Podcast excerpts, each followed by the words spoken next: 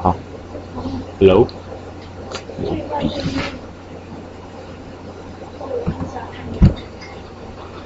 行，那个呃，时间差不多，那我们先开始吧。一会儿他们有人会再再过来的。那个啊，非常感谢大家来，今天是第二十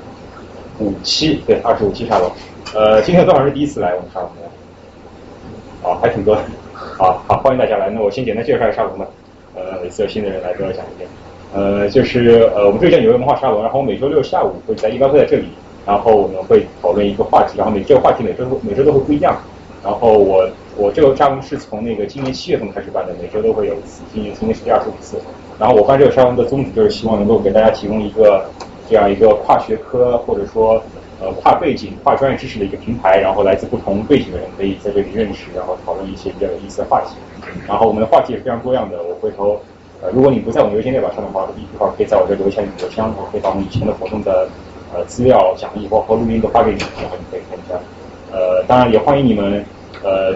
自自荐或者推荐身边有趣的朋友来参加我们沙龙，或者来作为主讲来分享你们呃感兴趣的话题。呃，今天就是赵丹阳来跟我们讲关于电影，还有一些自己的一些看法和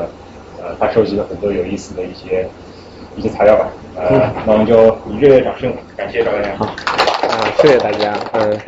首先也感谢志成哥举办这次沙龙沙龙，然后让我有这样的一个机会跟大家分享一些。呃，电影制作的一些故事，然后也感谢大家，呃，这么冷的天也过来捧场。呃，呃，一般就是现在说到电影呢，大家就是跟接触的都比较多，然后也并不陌生，但是呃，很少人是对电影的这个制作是比较生呃了解的。然后今天呢，我主要就是给大家简单介绍一下，就是电影制作的一些有意思的故事，然后。呃，顺便讲一下现在电影的一个发展。嗯，一呃，怎么说呢？电电影其实呃，很多人都会觉得就是电影就是单纯的一个演员在那演，然后摄影机在那个地方拍。更重要的是剧情呀、演员的表演什么之类的。当我问一些朋友，就是你为什么喜欢这样的一个电影？他们大部分都是这样的跟我回答，就是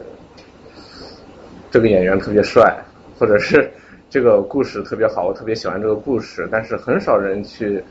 呃关注，就是摄影的就是电影里边的一些摄影，还有剪辑这样的一些东西。嗯，其实呢，电影去讲故事，更多的是用镜头还有剪辑的这些东西去讲。给大家现在举一个例子，就是。大家都看过恐怖片，呃，恐怖片里边有一个场景，现在已经被用的非常烂，就是，呃，一个走廊非常阴森，走廊尽头呢是一扇门，然后这个镜头摄影机就慢慢的推向这扇门，不需要台词，也不需要人物表演，单纯的这样的一个镜头就可以让你感觉哇，这个场景非常的吓人。大多数情况呢，电影还是靠这种形式去讲故事，而不单单的是台词。因为如果台词特别多的话呢，就会显得这个电影非常的啰嗦。像中国很多电影就爱这个样子，嗯，比如说一个场景，男主角就说吃饭了，嗯，吃了，在哪吃的？嗯，哪个哪儿的小胡同里吃的啥？跟谁吃的？这种本身跟剧情没有相关的对话特别多，然后就会显得特别的啰嗦。嗯，再来举个直观点的例子，就是，呃，想想，在前苏联时期有一个导演叫做库里肖夫，然后他有一个非常经典的一个实验，然后这个实验呢主要是讲的，嗯，他分别拍了四组片段，然后这四组片段呢，一个是一个很有名的演员的一个特写，第二个呢是一碗汤。第三个呢是一个小女孩在玩耍，然后第四个是一口棺材，然后他分别把这个男主角和三个不一样的事物剪在了一起，然后放给一些观众看，然后当时的时候，呃，当播到就是这个男主角看这个汤的时候，大家就会觉得，哎，这个男主角表现的非常饥饿，非常想喝这碗汤，然后当把这个男主角和这个小女孩剪在一起的时候。大家又会觉得啊，呃眼这个男主角的眼睛里边透露的一种父爱，就是很慈祥的看这个小小小女孩。呃，然后当轮到这个棺材的时候呢，大家就觉得，呃，这个男主角是不是在悼念什么人呀？然后就眼神里边就有一种淡淡的忧伤，然后很多人就会觉得，哎，这个演员演的特别好，就是，但是他们忽略了一点什么呢？其实这个演员并没有真正的看这三个东西，他的全程只是一个这样的表情，但是导演把他们的这些呃，把这四个东西分别这样组装起来呢，就会给人一种不一样的感觉。这。呃，以上我说的这两种手法呢，在电影里边统称叫做蒙太奇。什么是蒙太奇呢？它源于法国的一个专呃建筑术语，意思为构成。然后在电影里边呢，它主要是分为两种分类，一种呢是简易蒙太奇，一种是狭义呃不是广义蒙太奇，还有一种是狭义蒙太奇。所谓的。狭义蒙太奇呢，就是指运用剪辑的手法，然后来讲故事，就是表达一些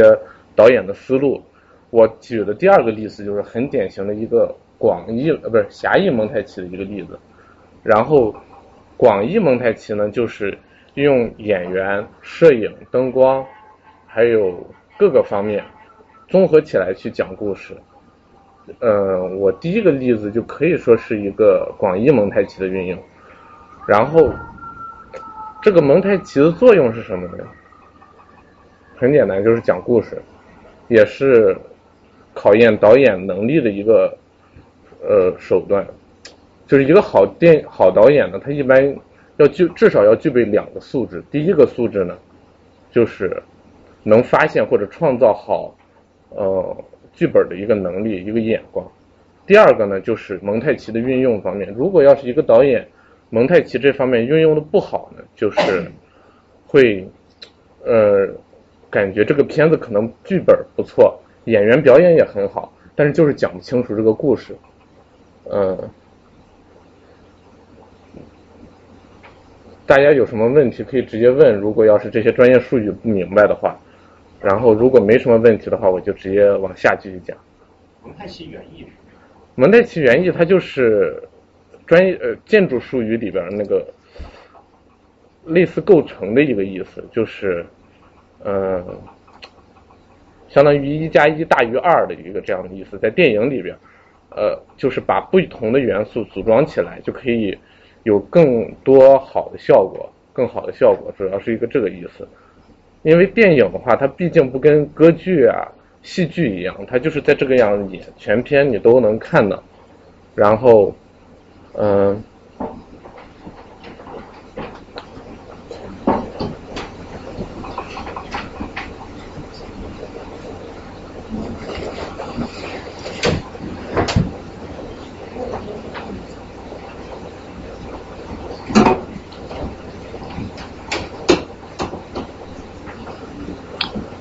然后蒙太奇它呃，因为电影它不跟呃这些歌剧什么之类的，它的空间顺序还有时间顺序它都是很非常乱的，所以呢，它就需要不同的东西去组装起来，然后呃也，所以它的叙事结构各方面都是比较有考验。说如果要是某些地方做的不好的话，观众就会觉得哎，怎么这个故事进行到这儿突然断掉了，就会有这样的一个感觉。所以这样大。这就是蒙太奇的一个意思。呃，大家有问题可以提问。蒙太奇是总是会用分镜头来表现，还是有其他的表现形式？任何形式，比如说呢，你拍武侠片的时候，其实真正拔出这把刀的时候，它没有声音的，但是它会滋扔一声，就会感觉这个把刀特别锋利，就是这个道理。就是，嗯。我，然后你刚才问的这个问题呢，主要是在呃，是广义的一个蒙太奇的运用。其实狭义的蒙太奇呢，只是呃运用在剪辑与剪辑之间，就是这样。然后如果大家对蒙太奇还 OK 的话，那我往下。嗯，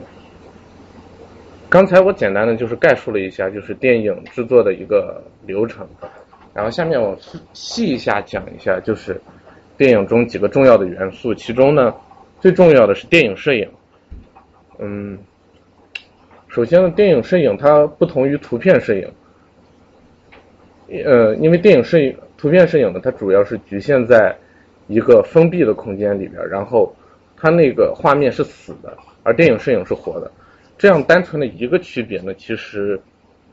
带来的影响也是非常大的。比如说图片摄影的话，嗯，大家都很多都拍过写真照片，一般图片摄影只需要两盏灯就可以打出一个很不错的效果，顶多的时候是三盏、四盏已经很了不起了。但是在电影摄影里边，至少得十盏灯左右，呃，当然是大的电影，至少十几盏灯才能打出一个不错的一个效果。有一些电影呢，还会用到几十盏灯，很夸张。像大家可能都看过蝙蝠侠，不不是钢铁侠，钢铁侠一里边有一个山洞的场景，他打了一百多盏灯，就为了一个镜，就为了那么一场戏。他是指同时打一个灯？同就是在。呃，就是在一个场景里，比如说我现在那个这个环境，如果要是在电影里边拍的话，所有的光线全是假的，因为呃生活中的光线的话，在电影里边是非常难控制的，所以往往就是用一些比较呃专业的电影灯光去模仿这个环呃去模仿这个现实中的灯光，因为电影摄影不同就是。它毕竟也是一门艺术，所以它不仅要还原这个环境，它还要去就是把这个画面做得更漂亮一些。所以这是一个电影摄影和图片摄影的一个小区别。然后还有呢，就是图你当你拍照片的时候，你可以用一些呃镜头的虚化呀，或者后期把环境里一些你不喜欢的因素或者是不可控的因因素给剔除掉，但是电影摄影就不能这么做，因为电影摄影，如果你要是只拍一个人，他的背景全是虚的，你会觉得这是什么玩意儿？就是连环境都也不知道这个男主角是在哪样的一个环境里边，这样就很很郁闷的。所以电影摄影它还要顾及到环境、灯光，然后各个因素，它不能像图片摄影一样做的非常的夸张，这个效果，它必须。呃，某些还要建立在一些现实的基础上，所以比较的，嗯，这一点是比较的麻烦的。所以现在好的一些导演一般都会有一些御用的电影摄影师，因为这样子的话好容易交流一些，并且，呃，往往在剧组里边争争吵的最激烈的也是电影摄影和导演，因为我以前的时候在剧组里边总是，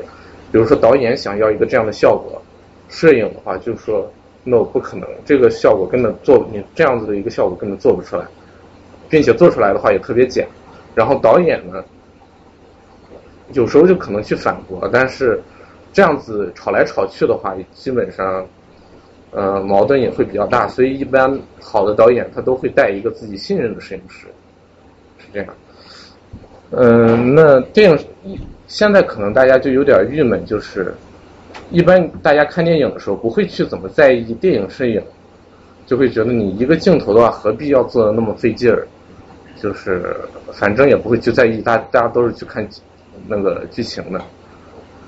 其实有时候是你们还是能看出来的，只不过是你们没发现。就好比你们打开电视机的时候，如果这个电视上正好是放着一个电影的话，你马上能看出来；如果它是放着电视剧的话，你也能看出来。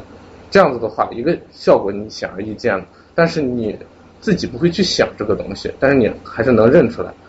然后，它，并且电影呢，它的影响人基本更多的是潜移默化的，不会被人关注。但是他在观你观影的时候，更多的他是去引导你。比如说一个小一个女孩去相亲，如果对面坐着一个男的，是一个西装革履、头发梳的特别漂亮的男的，你会觉得这个人很稳重。但是你可能第一次。你你这是你第一次见面，你根本就不认识他。但是如果要是对面坐着一个穿着拖鞋的，然后光着膀子的一个男的，你就会觉得这个人很邋遢，不靠谱。但是这都是你第一次见他的面，所以你根本就不了解这个人。电影摄影给人的影影响就是这个样子，更多的他其实是在骗你，就是导演是想让你有什么样的一个想法，摄影想让你有什么样的想法，你就会有一个什么样的想法。最典型，比如说，呃，那边有个杯子，摄影机，呃，从这个地方开始拍，然后先拍到我，然后焦点呢在由我的脸对到这个杯子，大家就会知道哦，我在看这个杯子。其实呢，那个说不定我的眼睛是这个样子。下面就是我们来看几个片段，然后来大约的熟悉一下电影摄影的一些东西。这个投影效果不太好，所以先凑合着看吧。嗯。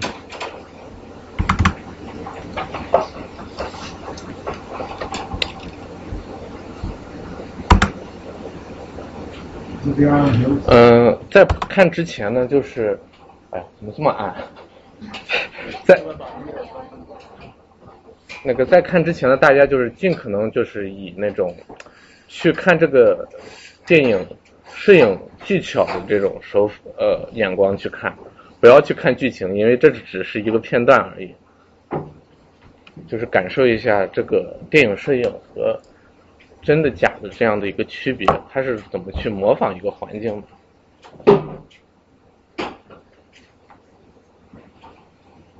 嗯，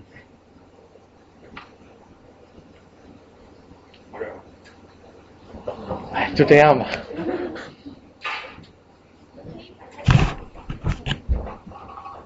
不会呀。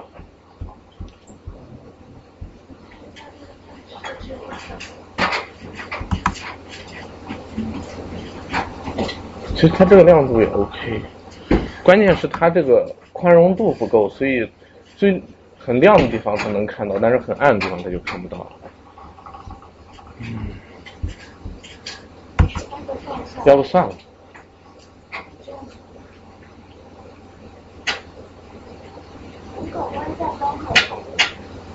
这已经关了，这两灯关不了。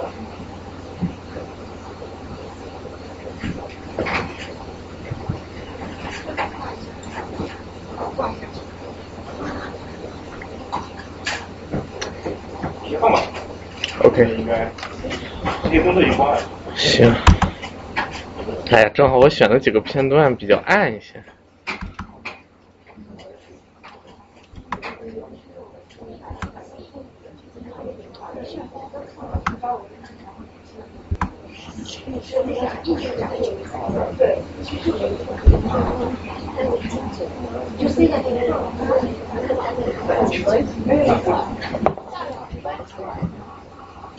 嗯。来脑补一下吧。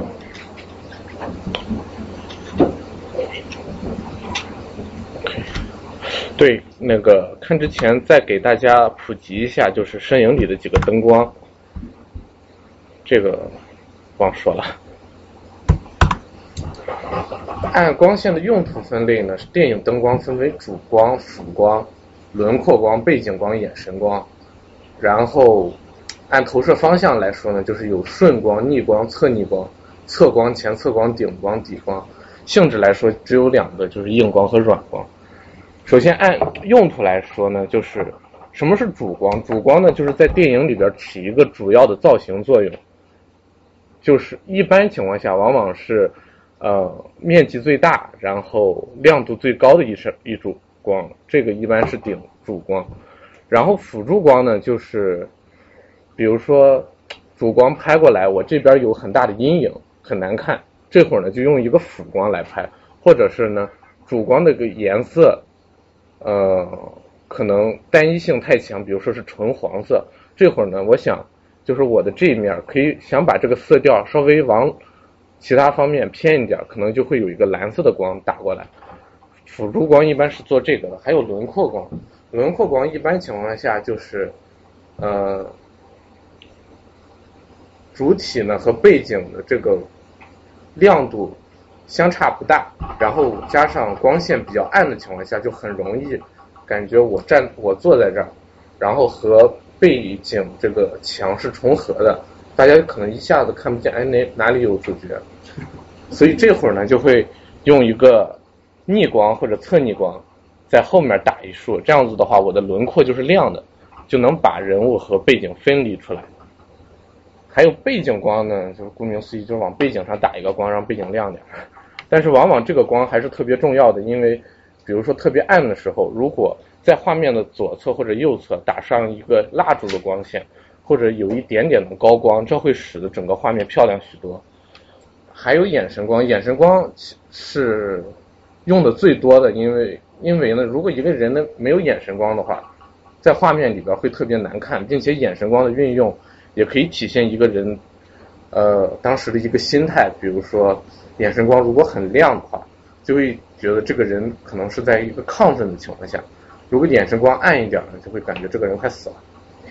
就就往眼睛上打光。嗯，对，一般在电影里边，眼神光是这个样子打。如果要是主光的亮度特别强的话，在眼睛里边会有体现。但是有时候你要是拍一些呃场景，这个主光。源不会特别亮，这会儿一般我们会拿一个这样的类似的一个玻璃体，然后在这个玻璃体上打一束光，然后它会散射到你的脸上，然后这扇的光的亮度不会特别强，但是呢会产生一个非常漂亮的眼神光，就这样。一我在大学里的时候，经常就是用一个矿泉水瓶子，或者我随身携带一个矿泉水瓶子，就是拿一个手电筒在那大打一个光，嗯，用的也是比较广的。然后，那如果我主光特别强，并且我想造成一种很郁闷的感觉，也可以，就是很简单，就是在后期的时候把这个眼神光给去掉。现在有电脑嘛，就比以前容易点。但是也可以是怎么样的？比如说，呃，主光如果要是顺光的话，亮度特别强，那肯定会造成一个呃眼神光。但是如果是一个前侧光的话，你可以眼睛稍微往这边一斜。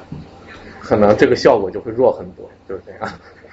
嗯，不过一般情况下不会去这么太在意的一个眼神光，有就好，但是没有的话很难看，是这个样子。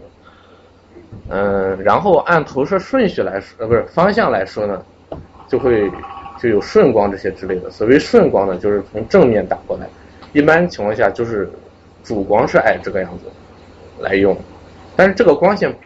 现在。用的慢慢的少的原因是，你主光这样子纯打过来之后，脸部是没有层次的，就是纯是一个白色，就看起来就是不会那么美观。然后逆光呢，就是从背后这样子打，逆光侧逆光一般情况下都是可以用作这个轮廓光来用，但是逆光还有一个更好的，呃，逆光还有个更好的用处就是什么呢？做剪影，就是背景。是一个很强的光束，然后你是看不到主角的，但是能看到这个主角的整体轮廓。一般什么反派出现的时候，那个披风这么一抖就是那个样子。用这个用的最多，但是这个用的，呃，国产电影现在用的越来越少的原因就是发现用这个光会使得整个环境特别假，因为很少有那种效果，就是背后出来一个很强的光。用的比较强的还是好莱坞的一些打光师，嗯，然后就是侧光、前侧光。侧光的话，就是纯左或者纯右边打过来的，这样一般情况下是会用作辅助光来用。但是前侧光呢，很大程度上慢慢的是用来主光来用了，因为前侧光打过来的话，受光面这一块是最亮的，然后。呃，会产生一个高光的效果，然后整体的脸这一块是中间调，能让大家看清楚，然后这一块是比较暗。这个光有几个好处呢？第一个好处就是会显得人脸特别瘦。呃呃，就题外话一点就是，如果你要是喜欢拍照的话，这个也是经常用。一般情况下，四点钟以后的太阳基本上就是一个前，就是一个侧光的效果，并且非常的柔。这种时候呢，你要是去拍写真什么之类的是最好的，就会显得你的脸特别瘦，然后，呃，脸特别瘦，然后就是脸部非常有层次，就是这个影子不会的特别的，呃，不会特别的难看，因为它是侧面的。之后我们提到的这个顶光就是这样，顶光它是从上往下拍，正午的时候往往就是这样的光，这样的光就会非常难看，因为所有的那个。那个阴影都是这个样子，这个样子就会显显得很吓人。一般情况下，这种顶光不会用。嗯，我想我给大家举几个例子，用到顶光的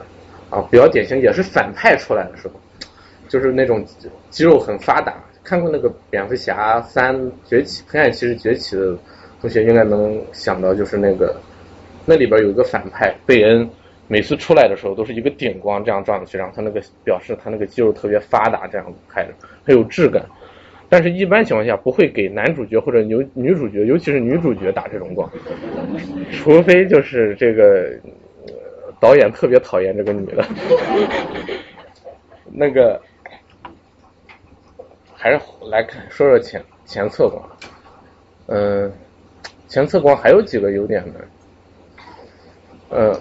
就是它有层次了之后呢，嗯，比较好的一点呢，它还会使就是，呃，一般这样的光线呢，也是比较更有更好的造型作用。比如说，他想打打出一个阴阳脸的效果，他就可以用一个很硬的前侧光这样子打的话，这样子的一个阴阳脸的效果比纯侧光要好看的多。因为就是以前想打出这种阴阳脸的效果的话，都是用。这样的一个侧光打过来，就会就是一半亮一半暗，但结果以至于了暗的地方你什么也看不见。然后如果用前侧光来拍的话，就是暗面的话多少还是能看出一点细节，但是不会特别多，这种效果特别好。嗯，像电影里边很多就是外景来拍的话，都会选择就是下午四点以后。到六点左右的这个黄金时段，它跟季节变化有关，有些时候可能只有那么半个小时有这样的一个光效，嗯，像有一个片子叫做《小岛惊魂》里边，所有的外景没有一嗯没有用到一盏灯，都是用到这个傍晚时候的这样子的一个光线，特别柔和，然后光线投射方向也是特别的好，但是这个光线也不是完美的，就是。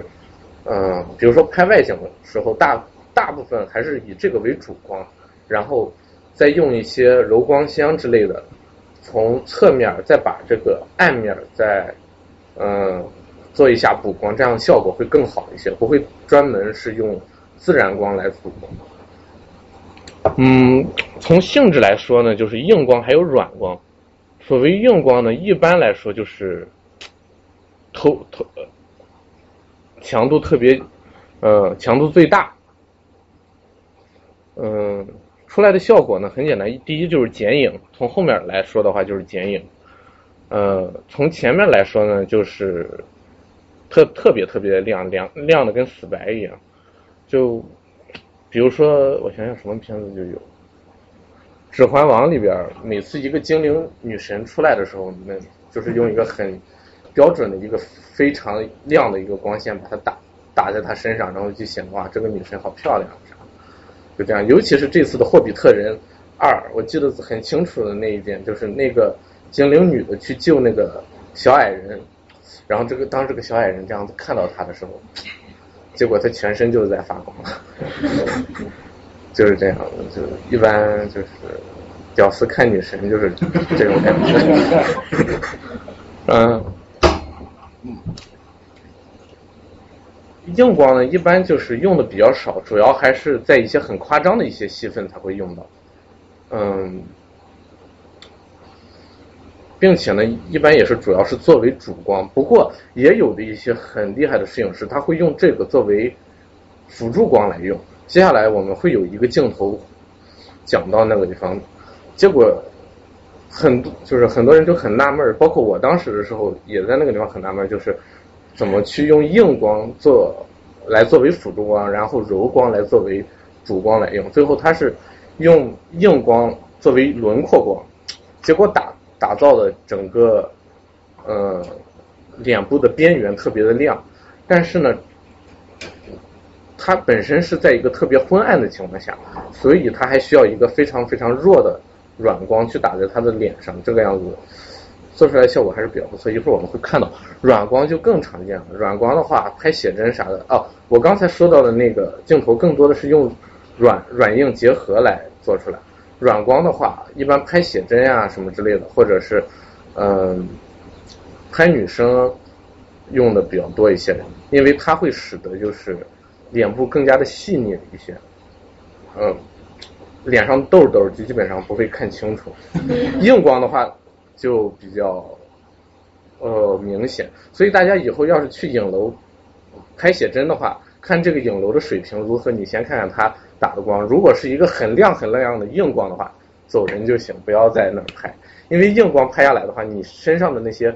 痘痘啊什么之类的质感会拍的特别明显。一般这种情况给老人造型的时候，经常用这种光线，就是老人那种皮肤上的那些皱纹什么的，用硬光这么一打非常显眼，因为它的影子会特别的明显，柔柔光就不一样。所以你一小姑娘，你要是去影楼的话，一看那上面先是几个很亮亮亮瞎你眼睛的光，你就直接走人就行。拍出来的肯定是那种四十岁大妈的那种效果。嗯，软光一般是通过什么软光法？软光的话有专门的那种灯叫做柔光箱，然后它制作出来的话也是比较有挑战性。比如说香港有一些导演的话，他能用爆米花来做出来。就是当时拍哪个片子我还真忘了，就是他在桌子上撒了那么一片爆米花，然后女主角一看想吃拿一个吃，然后那个灯光师你别吃，这个打光用的，就因为它这个柔光，因为这个爆米花特别白，并且呃白的特别漂亮，所以当光打入打到这个桌子上的时候，反光面积会特别大，让这是一种做法。一般情况下呢，也会用到，比如说如果只拍我的话。不会拍到后面的墙的话，有些时候甚至可以用就是一个很强的一个呃强光打到这个墙上，然后再反射过来。就算是打过去的是一个硬光，反射过来的时候也是一个柔光，因为柔光它没有一个明确的投影的一个方向，所以呢，全半反射。对，呃，没有一个投影的方向，所以它不会就是把你的那些脸上痘痘呀、皱纹什么之类的拍出来。下雪的时候？嗯，但是下雪的时候，嗯，理论上讲是这样子的，但是下雪天拍，你要是拍照片的话，最大的不足不是说柔光硬光这方面，是下雪的时候，由于雪特别白，加上太阳的光线是特别特别亮的，所以当你拍的时候，很容易就是脸可能是清楚的，后面是全是白的。嗯，一点层次都没有，或者呢，就是，呃，雪是清楚的，或者是后面的房子清楚的，但是你的脸是纯白的，或者是，嗯，效果反正是非常的差。所以一般情况下，如果你要是想雪天出去拍的话，尽量选在那些没雪的地方。行，我们现在来看一些样片。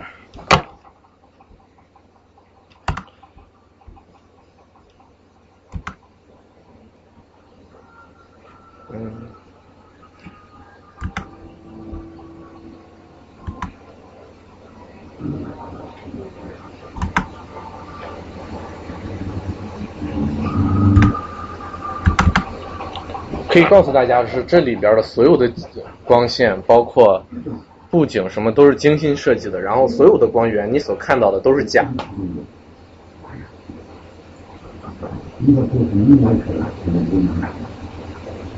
这当时拍出来就成感呃，后期也会调一些，但是更多的还是要前期拍摄的时候效，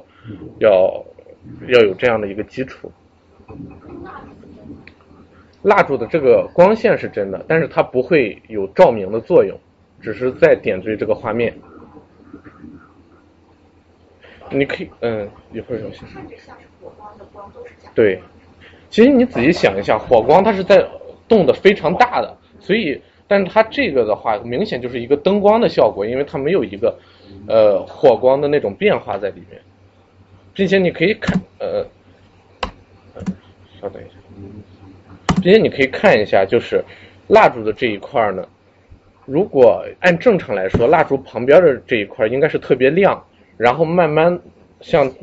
呃，然后慢慢的在这些房顶这些地方应该会变得特别特别的暗，因为蜡烛本身光线就很弱，但是它这一块的话基本上没有什么大的变化。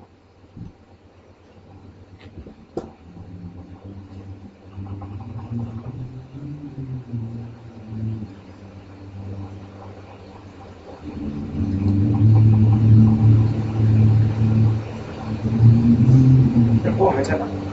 看不到。是从这，呃，主光源呢是从这个火光的后边拍出来，然后在后期的时候再把它 P 掉的。因为你看这个火光在那闪，但是他们的脸上闪的很少的，没有什么闪动的。嗯但是这样，这是典型的一个前侧光的一个效果。对，这个就是我说的，他用一个比较强的，呃呃强的光线作为辅助光来拍。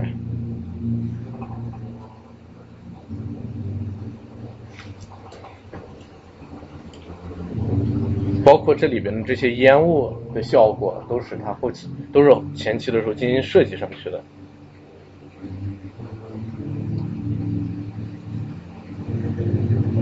典型的一个轮廓光，对。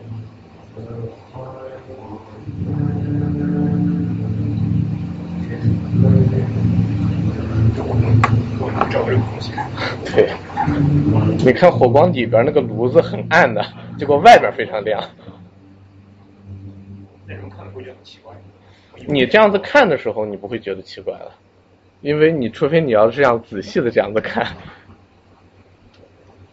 就好好的一个电影摄影呢，必然是一个好的图片摄影师。比如说我现在这么一剪辑，你会发现剪剪不是停止的话，你会发现整个这一张这一个镜头也是一个很不错的一个照片的。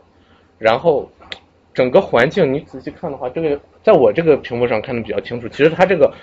其实它这个环境是比较乱的，但是呢，它通过这样子的一个打呃打光的一个讨巧呢，就把这些乱的东西给剔除掉了。比如说，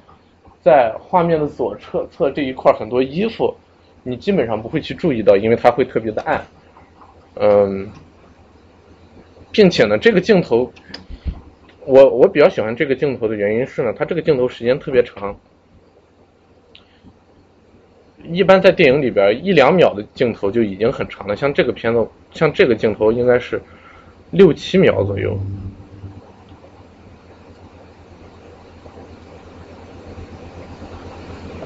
对，差不多六七秒左右，一般就是非常长的一个镜头。然后这样子的一个镜头在电影里边总会让人让人感觉很闷。这就是你有时候看一些电影为什么会感觉特别闷，也是因为很多那种长镜头的运用，就是一一个人在那个地方喝杯子，看这个杯子先看上十几秒，你会觉得大家在那就会搞毛啊这种。王家卫特别喜欢这种镜头，但是王家卫他这一点做的特别好，他每一个这样子的一个过场镜头的话，虽然时间特别长，但是他做的就是特别有感觉，尤其是一代宗师里边，就是呃那个章子怡坐在那儿，然后一帮。女的就是这样子斜眼看他，我觉得好霸气那个眼神。然然后这个镜头呢，它特别慢，呃，不是时间特别长。然后为了让让观众就是不会感觉很累，所以他在这里边有一个小烟在那个地方烧，就会洞中镜中有洞的那种感觉。这个这个镜头可以很典型的来说一下，就是打光。这一块的颜色跟这块的颜色明显是不一样的，也就是说，它用的是两盏不一样的灯，去来打出这个效果。然后，呃，并且在脸部的下方，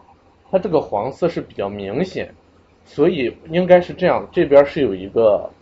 嗯，灯去打它的脸部，然后用几用一种棋板，一般在电影里边是用来遮光线用的，然后遮住它上半部分的脸。嗯，然后再用一个颜色相对浅一点的灯去打它上半部分的脸，这样子的话就不会显得整个这个脸特别的黄。虽然这样子看确实很黄，嗯，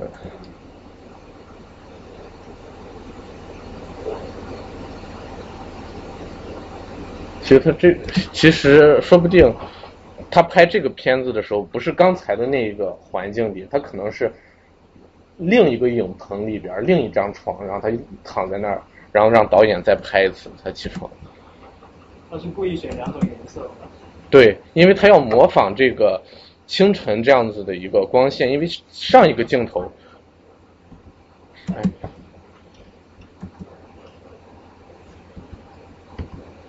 因为上一个镜头黄色是比较明显的，所以它这一个镜头的话，脸部也要带一些黄色，但是黄色太多的话，又会感觉这个颜色很假，所以它只是在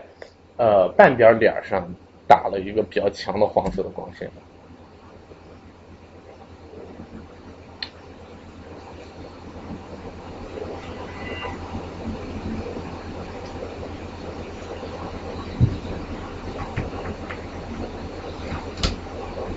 包括这个镜头也是，所你所看到的电影里边所有的东西全是精心设计的，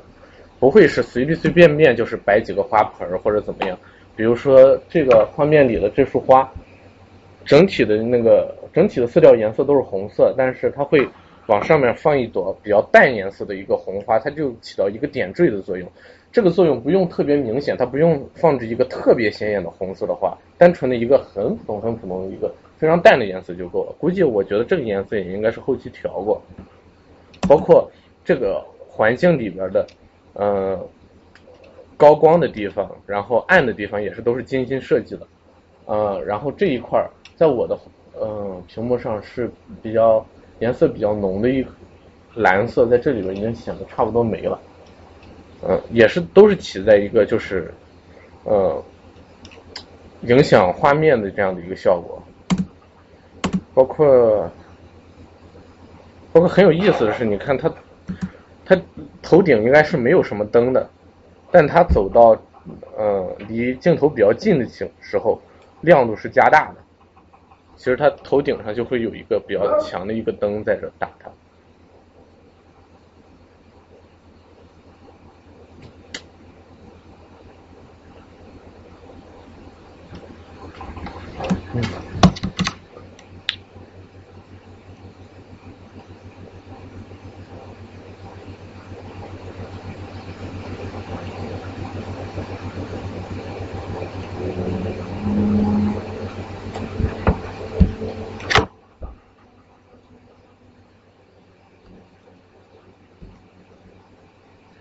往往一般这样的一个布景的话，少则几个星期，大则可能几个月，去布样布一个这样子一个景，也是比较累的。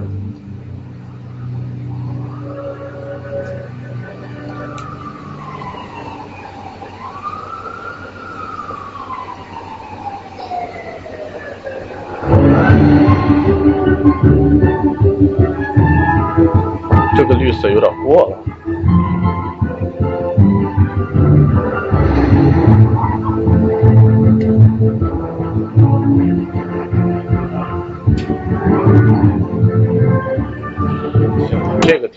大家就看到这儿，然后我们再换一个片子。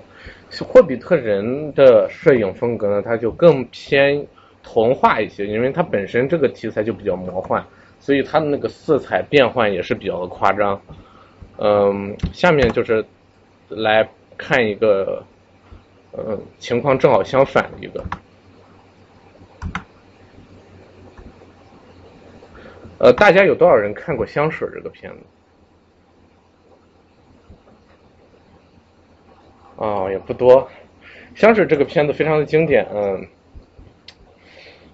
这个片子我还是比较适呃推荐给大家看一看。虽然结局口味比较重，呃，当然也没重到不是很没重正常。呃，然后这个片子我大体给大家介绍一下，就是这个男主角他鼻子特别灵，灵到什么程度呢？就是百里之外，他喜欢的一个女孩在那跑，他都能闻到。就是夸张到这种程度，然后，呃，这个片子比较霸气的一点就是用视觉去体现味觉，并且这个摄影做的特别好。然后这个片子相当于是一个文艺片，所以它更比起那个《指环王》来说，拍起来更人文一些，更就是会体现人的一些情感的变化。然后我给大家放的一段是这个呃男主角第一次进城，然后。去探索整个城市，他探索的方式呢，就是用他的鼻子去探索。他对那些烟火什么的不感兴趣，他看，他无论去呃观察什么事儿，他都是用他的一个鼻子，反正比较灵，比狗还灵。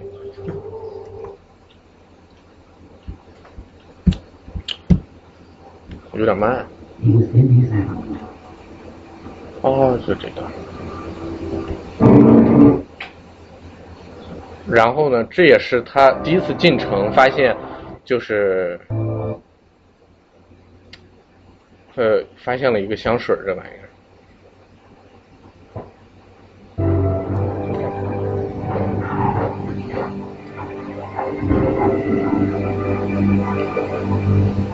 He was not choosing.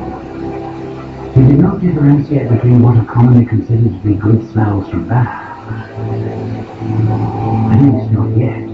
这就是典型的一个广义不是狭义蒙太奇的运用，就是他只是做一个这样的动作，然后只是拍他一个这样的特写，啊又卡了，然后呢就分别去剪一些别的东西，就知道他是在用鼻子闻这些东西。当把这些东西剪了给你大看的时候，你就会发现他是在闻这些东西，虽然闻的东西都是不咋样的。The only condition being that they were new ones. Thousands upon thousands of odors formed an invisible groove which he dissected into its smallest and most remote parts and pieces.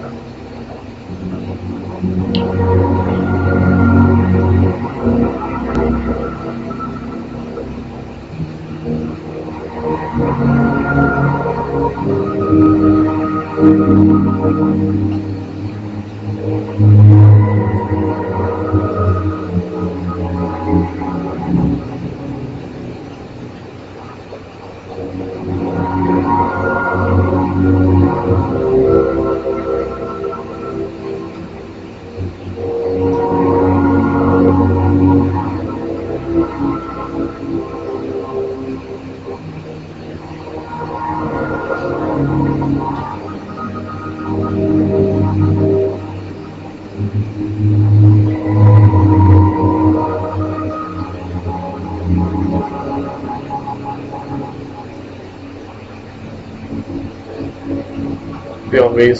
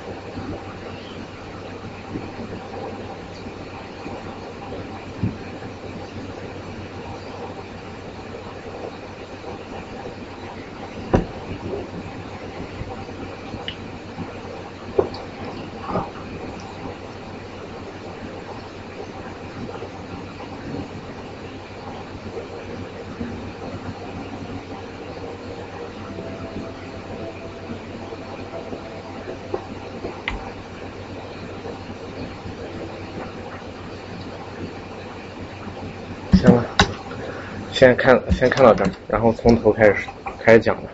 男同胞要是再想往下看下去，问我要片源儿。所以大家看这个片子之后，一定要提防身边那些鼻子灵的人。有不仅是这一个，啊你要是看那个《沉默的羔羊》的话，里边有个片段，就是那个汉尼拔教授在那个地方说出女主角用的是什么香水、什么香皂，这帮变态杀人狂灵鼻子都倍儿灵。对，那老流氓你看也是吗？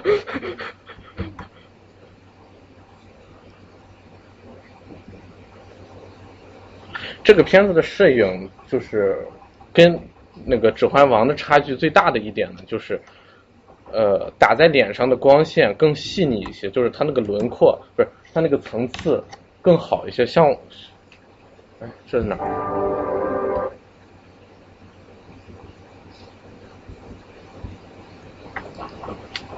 有点慢，先就从这儿看。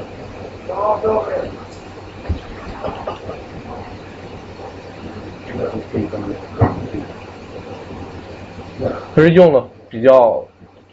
整个环境都是在一个光线比较强的地方进行拍摄的，所以衣服上这种质感，尤其是脸上的这样的质感表现的非常强，尤其是他在他鼻子这个地方打了一个高光，这样子的话比较显示他的鼻子比较灵一些，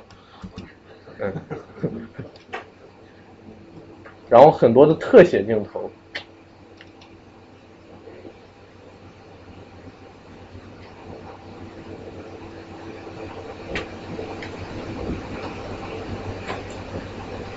比如像这个镜头，它一转过来，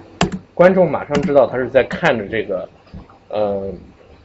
看着这个香水店。为什么呢？首先焦点就已经从他的脸转到了这个香水店上，这是其一。其二呢，就是这个香水店的这个色调跟整个环境的色调反差特别的大，这样呢会使你的那个视线一下子就集中在这个香水店上。然后这个摄影比较强。聪明一点呢，就是他不会让街上空无一人，但还是放了一些，有点卡。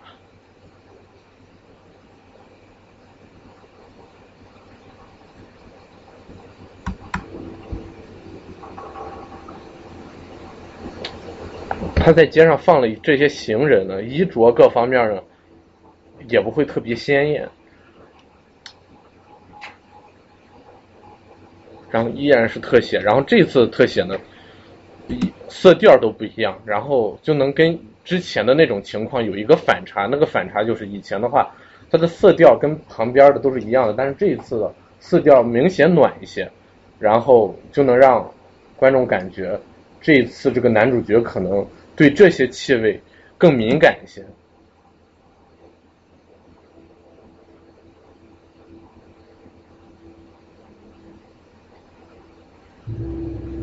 然后它这样的一个镜头，你看左上角，它这个玻璃的纹路是在动的，就会就是可以就是能让观众感觉他此时这个心态已经和之前对气味的这样的心态是不一样的。以前的时候，他是只要是一种新鲜的气味，他都会去闻，但这一次的话，就这些气味就会让他有不一样的感觉，包括这个香水出来的时候。它的色颜色的这种感觉是一个冷色调，但是它周围的这个环境也是一个暖色调，所以非常的醒目。这样一转到它的时候，就马上就知道这个男主角是在看着这个蓝色的香水，而不是这个红色的香水。相比之下，这个红色的香水的话，就跟旁边这个色调其实是一样的，所以大家包括观众也不会去在意这个黄色的香水。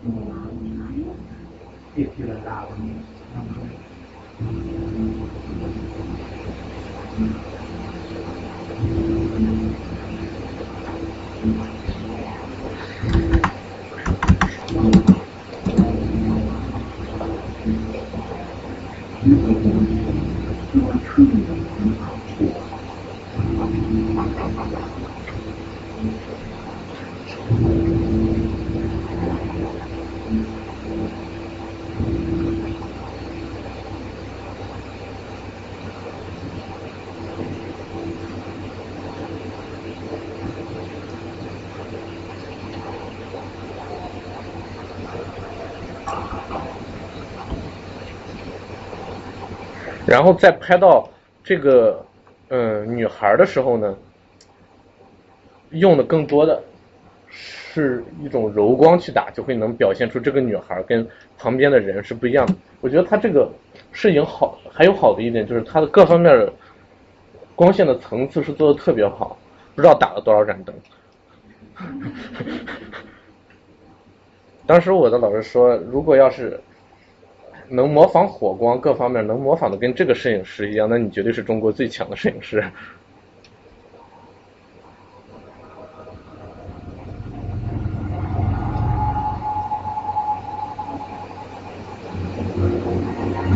你看这个镜头，它是一个全景。一般全景呢比较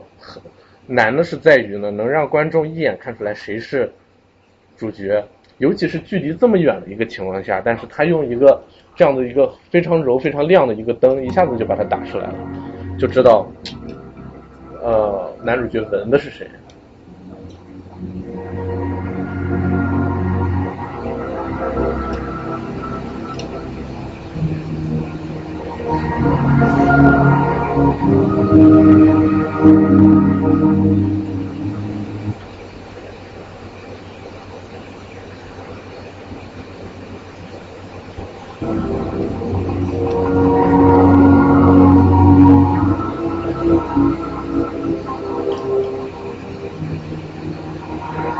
这个导演为了表现就是这个男主角内心很猥琐，他用的这个光线也是跟这个女主角不一样的，尤其是这段戏，大家可以看一下，女主角身上更多的是一种柔光，光线特别的亮，并且特别的柔和，把她打的这个皮肤特别的漂亮。然后你再看男主角，明显的是一个阴阳脸，然后 眼神光呢就是非常。非常突出他的眼神光，眼睛睁的特别大，然后一面黑的，一面亮的，这种极端的这种打光方式呢，一呃，在电影里边就是突出这种场面，就是呃男主角可能或者是反派出来，然后图谋不轨的时候，就会就用这种光线就能表现出操这个人想的啥呀？哎这。你看，在拍女主角的时候，就是感觉是天使一样的那种光线，非常的柔和，眼神光也是柔和一些。然后，呃，肩上呀这些光线都非常亮。你再看到她这边只有一个，只有一两只眼睛，就跟黑夜里的那种狼一样。然后还是一个俯视这样子拍他，这样子的话就会显示他强势的一面，因为这个演员本身就是很瘦弱的，但是这场戏就要表现出他要他这个气场要比这个女孩要强，所以他要用一个俯视去拍他，再加上这样的一个阴阳脸的效果，一个完美的小变态诞生了。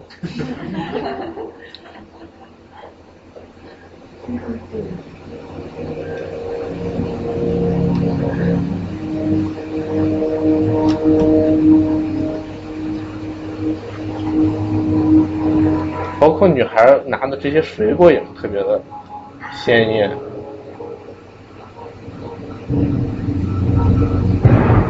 然后这会儿再来个烟火，就是告诉你现在的这个戏戏的情景跟之前的情景已经是不一样的了，就是已经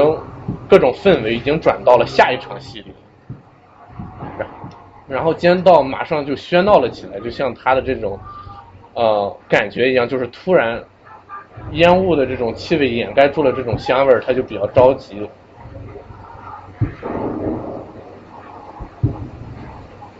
然后这典型的是一个逆光拍摄，就是一个剪影，一个变态杀手从阴影里走了出来，就是这个种感觉。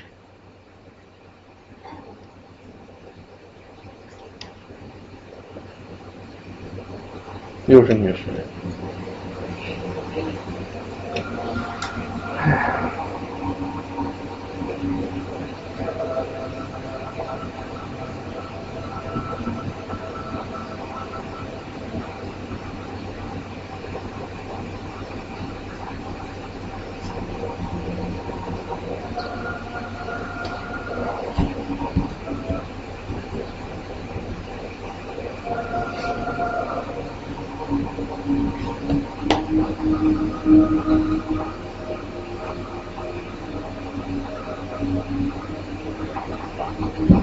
这个镜头比较强的就是女男主角在后边，结果他这个光线只能打到女主角的这儿，再往后就打不到了。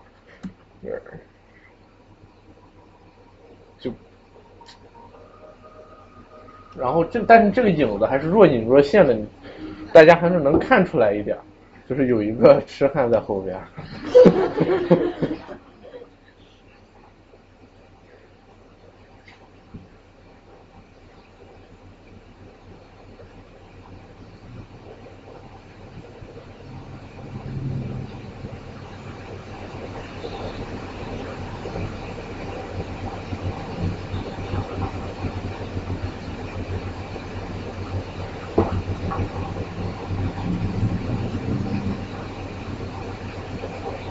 这一会儿你会发现，这这时候的女主角的脸用的光线比之前稍硬了一些了。对。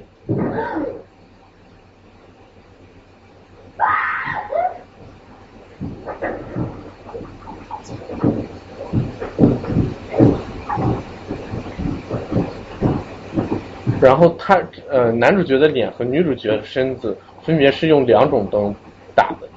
效果你可以看一下，也是截然相反的。女主角一直还是保持那种比较柔和的那种光线，但是已经不如刚才那种感觉强了。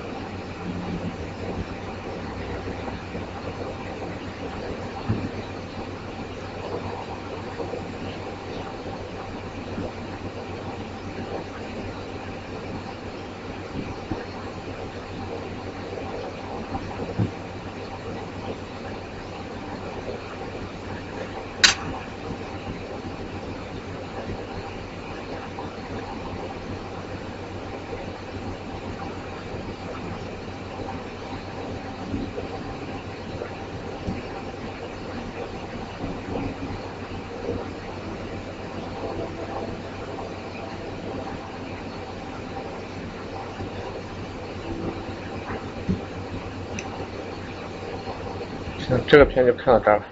在后面少儿不宜了，哎呀，对。然后这个主要就是电影摄影在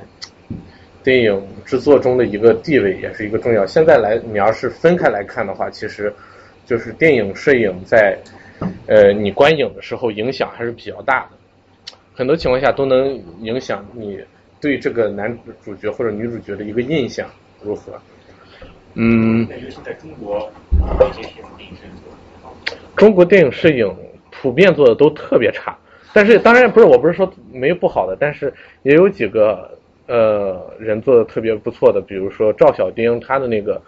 嗯、虽然也是有外国人帮忙，但是他那个《金陵十三钗》做的也是特别不错。然后，其实在这方面做的少的人还是呃做的好的人还是比较少的。因为你仔细看一下，像《一代宗师》这样子大制作的话，用的摄影师还是外国的。因因为中国电影现在发现就是，嗯、做的越来越粗糙，结果就发现你根本就不需要请很好的摄影师。现在请一个这样的一个摄影师的话，几百万美元也是要有的，呃，夸张一点的可能还有还有上千万的也是有，所以请一个这样的人，一般中国的这种制作。嗯，对中国的这样的一个制作来说是没有必要的。但是呢，呃，中国也是有一些就是摄影特别不错的一些，嗯，摄影指导。下面我们来看，顺便，既然说到这儿，那就来看一下，就是中国比较脑残的几个摄影，就是大家来，大家只是来看一下这个差距是有多大，就是。是我没贬低那个意思，有一些还是我师哥他们拍的，但但是，哎，但是咋说呢？你看泰囧，我随便你看，这是这这这脸都是黑的，你看这一块你看都看不清是脸，你说这光咋打的？哎，这这段咋一下子切的就切到这儿了？然后他。基本上只有那么一盏灯在这儿，美感程度的话，明显就比刚才的看的几部片子要差很多。只是相就相当于一个非常大的一盏灯过去，然后再加一个普通的一个灯，补一下子。那你别看人家，那你干什么你？坐着坐着坐着。哎，你干什么你？讨厌！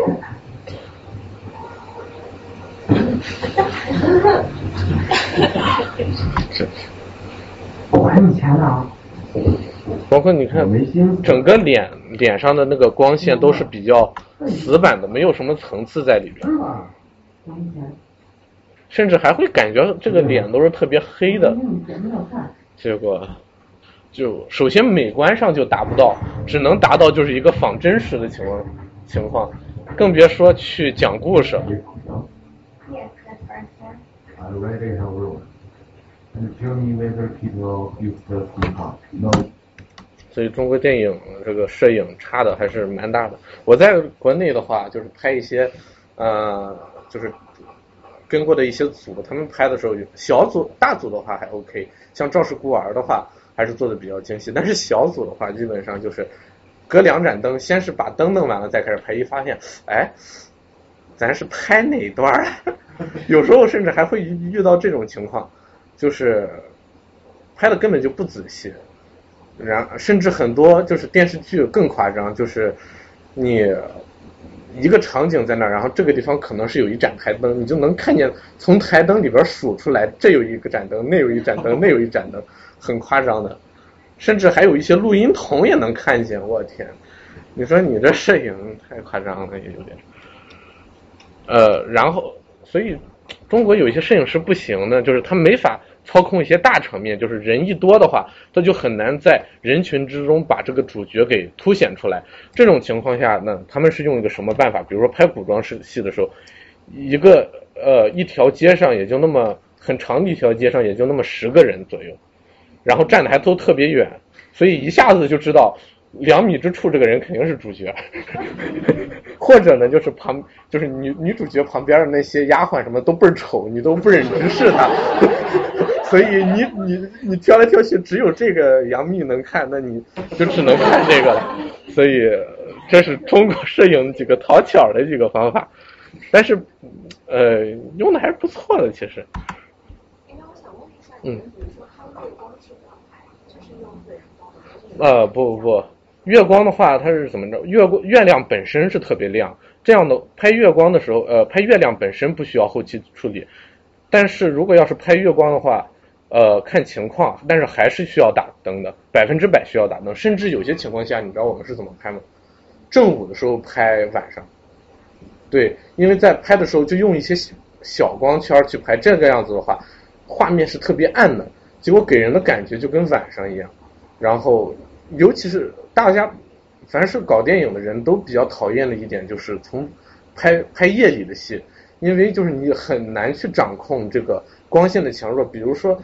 有一个电视剧就是《神探狄仁杰》，那里边的晚上的光简直就是拍的不忍直视，原因就是它晚上的那个光线比白天还亮，它就是打一个特别特别亮的一盏灯在那个地方，就是模仿这个月光，结果这不是月光，这是手术台的光，结果所以国内拍这个做的 确实是比较差，并嗯唯一做的比较好的话，你可以看一下那个。嗯，那个美国的一个美国的那个《霍比特人二》，它有几个地方月光拍的还是不错的，但是也是也是就是人工成分比较多，一般很少不是可以说是没有人是全面完全是用月光去拍，因为它那个光线来说的话实在是太暗了。嗯，但是有有些时候呢，它是单纯的拍月亮也是这样，月亮跟月光正好相反，月亮。本身的亮度是特别特别亮，就好比我刚才说的那个眼神光那有点类似，呃，月亮本身的亮度特别亮呢，所以在拍它的时候，如果要使男主角后面是一个月亮的话，他就需要在男主角身身上打特别特别强的光，才能跟月亮这个光相匹配起来，要不然的话就是月亮特别亮，月亮曝光正常，男主角就是一个小黑脸儿，就是。嗯，还有什么问题？现在毕业群体里面多少是用数码？嗯，现现在怎么说呢？就是数码更简单一些，并且数码相对更轻一些，嗯，成本也会低一些。但是胶片来说的话，画质还更好，所以嗯，越好的导演都会选择去胶片拍。但是也，但是这几年的话，数码发展实在太快了。因为我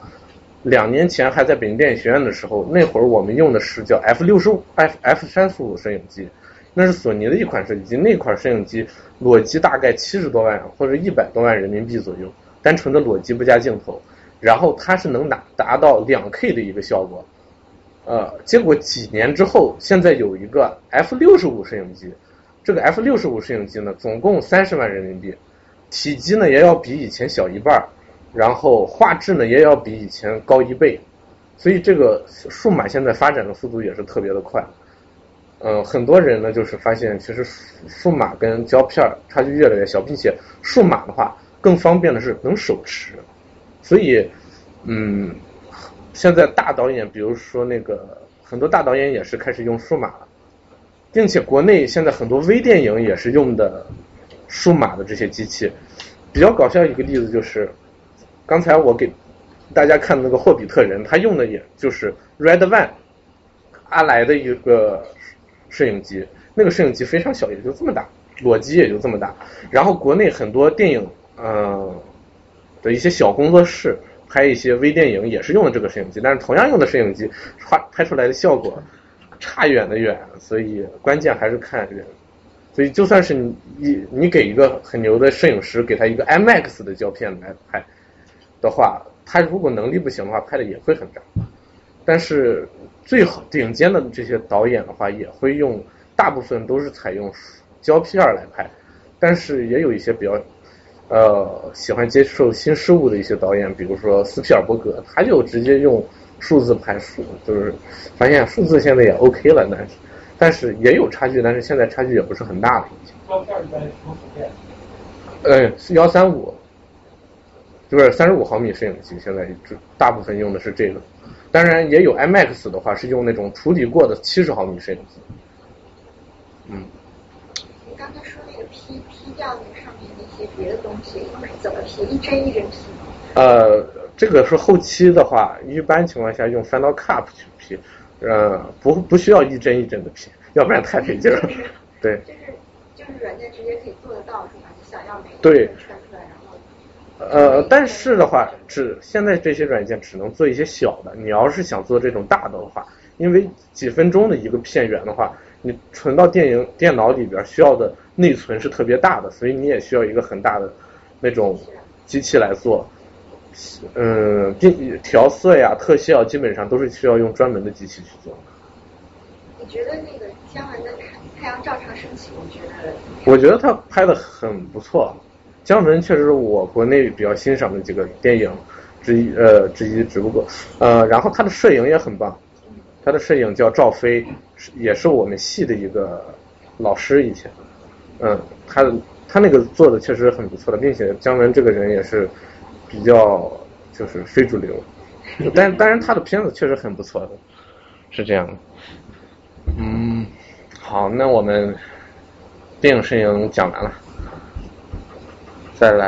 下面就是讲一些给男同胞们点福利，就是讲一下当代动作摄影。我为什么讲动作摄影？就是首先就是男同学比较爱看动作电影，我也比较喜欢看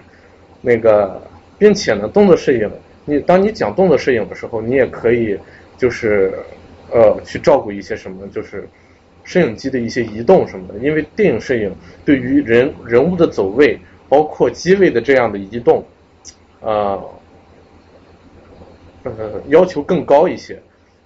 很多就是拍打戏的时候，往往是这个样子拍，就是人们在那打，他就拿一个摄影机在那拿几台摄影机在那个地方拍。然后拍完了之后呢，再剪在一起去，结果剪出来的效果就是特别的乱，嗯，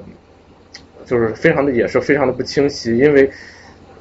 拍打戏的时候，它那个节奏速度特别快，并且动作幅度特别大，它不像我坐在这儿跟大家对话，只需要摄影机去设定这样的一个机位的话，呃，保证好这样子一个效果的话很容易，因为我不会怎么动的，但是打戏就不一样，所以。嗯，很很多有名的摄影师也是栽在打戏这一块儿，但是慢慢的也有一些非常强的一些摄影师呢，他会去思考，就是怎么把这个打戏做得特别好。嗯，就有几种手法呢，比其中就是给大家说几个，就是比较简单的，就是用一个全景镜头去拍，然后这个时间呢特别长，没有剪辑，然后这个样子拍的一个效果是什么呢？就是嗯，像大家看舞蹈一样，你在看舞蹈的时候，你不会去注意这个跳舞的人的手和脚，大部分的时候你还是去注意这个舞者的一个整体的一个美，并且呢。舞蹈它是讲究一个连贯性，你不会是这样子跳一下，再剪到另一个镜头呃另一个呃方向上去看，或者是视角上去看也不可能。所以呢，嗯，有一些摄影师就是以嗯拍舞蹈的形式去拍这个打戏，就是一套动作一个镜头，然后呢尽量把这个动作拍，就是把这个人的身体拍全一些。然后这种效果也是比较好。然后呢，就是在嗯角色出拳或者是打架的时候，摄影机呢也是要跟着移动。嗯，打个比方，比如说我出拳打某个人，然后普通的摄影师呢，就是把在这个地方放一个摄影机，然后就是看我出拳这个样子完事儿了。然后有一些聪明点的摄影师呢，就会。把机位放到我的对面去，然后当我出拳的时候，这个机位也推向我。这样子的话，本身它用一个广角镜头，本身就广角镜头就会有一个近大远小的一个特点，呃，就能增加一个距离感。再加上这么一推，就会显得我这一拳速度推打的特别快，然后这一拳打的就会特别有力。嗯，下面我来就是给大家看几个，呃。片段就是大家能欣赏一下。首先呢，就是先从反反面教材来看这次，就是我先来看一下，就是蝙蝠侠五，蝙蝠侠系列它蝙蝠侠系列做的特别好，它是诺兰做的最好的一个系列。嗯，不可否认，它是一个很伟大的电影，但是它也有不足之处，不足之处就是这个摄影拍打戏确实拍的非常非常的一般，你就根本看不出来他是在打什么。比如说，就是他他是想追求一种代入感，就是男主就是那个摄影师手持的相机去跟着跟着这个演员去打，结果手持本身就很晃，再加上这样子一个大，就会特别的乱。哎，我想想在哪？儿。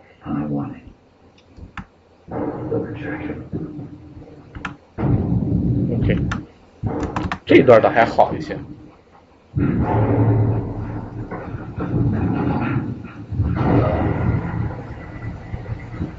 There's a problem in here. You better bail.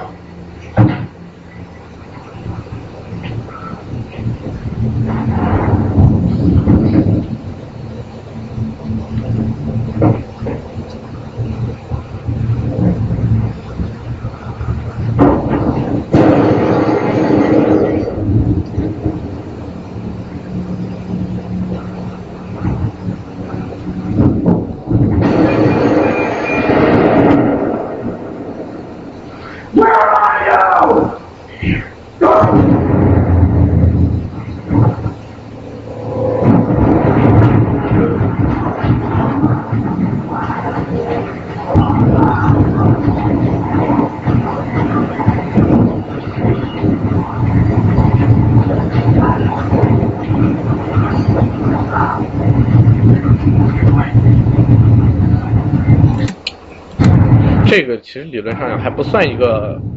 呃，常规意义上的打戏。这一段它主要是本身就是不想让你看清楚。下面我来看一个，就是他想让人看清楚的时候，结果看不清楚的一个，什么？就是这个。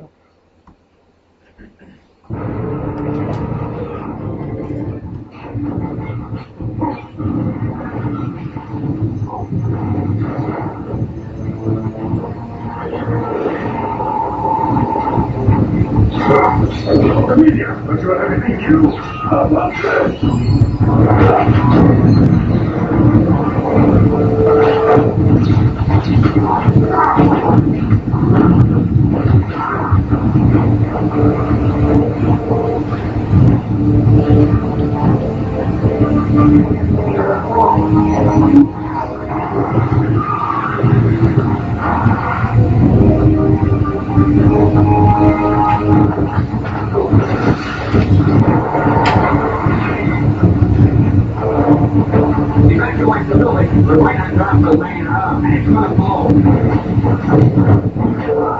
基本上是你看不清楚是啥动作的都是，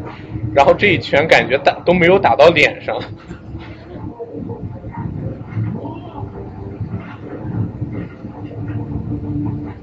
黑哥哥，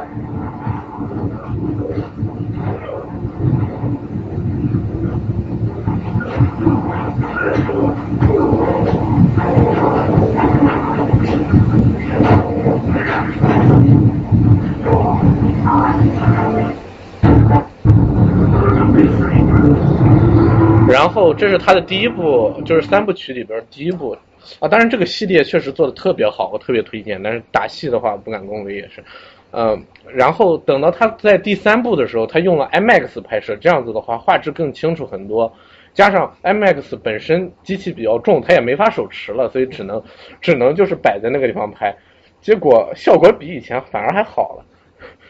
并且他也学到了一些，就是前两部的打戏确实这么烂，怎么该改进？但是改进的效果呢，也就那样。然后给大家看一下，就是他进步以后的这种结果。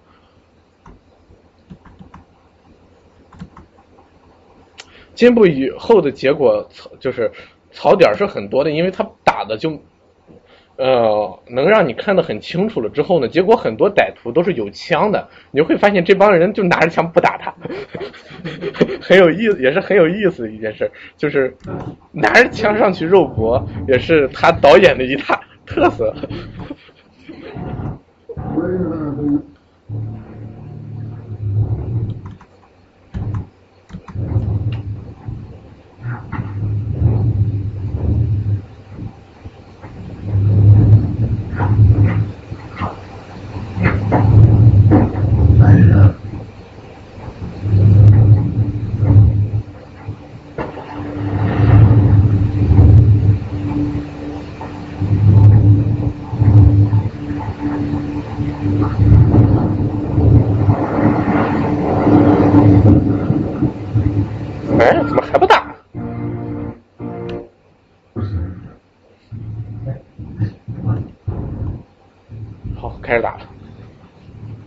你看，就是这帮拿枪的人怎么不去开枪呢？很有意思，也是。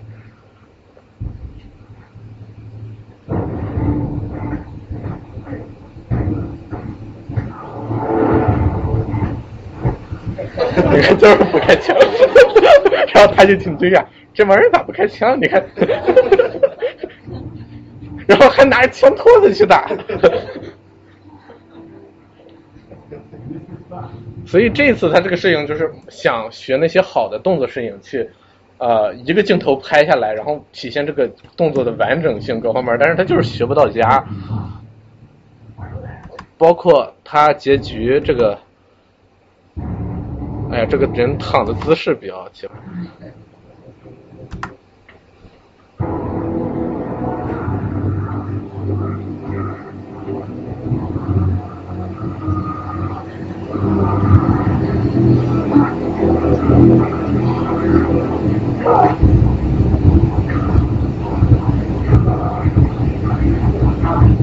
就明显感觉他这样一锤子力度根本就不怎么大的，他们两个打拳就会感觉很肉的。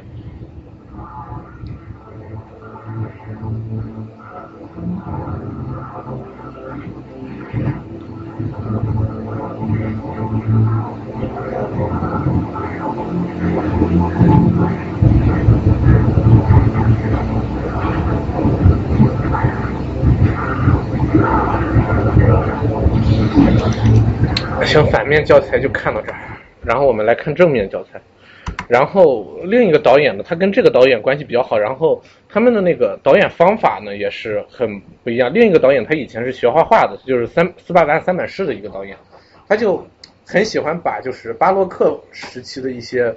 很夸张的一些绘画风格带入到电影里边，比如说就是他的电影里边很多裸男，就是因为那会儿就是拍一些战士什么的都是。裸的嘛，然后他的那些动作幅度也特别大，就很像一些那个是呃就是呃古典主义的一些画作，然后给大家看一下。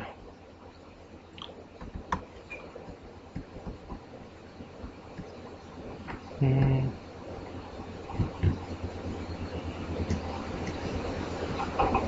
在哪儿？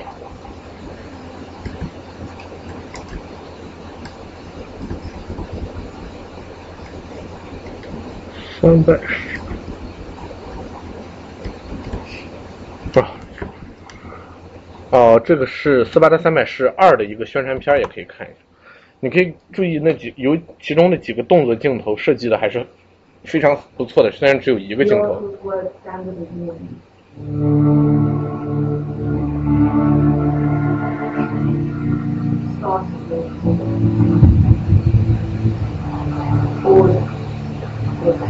这个片子三月七号上映，给他打个小广告，现在是。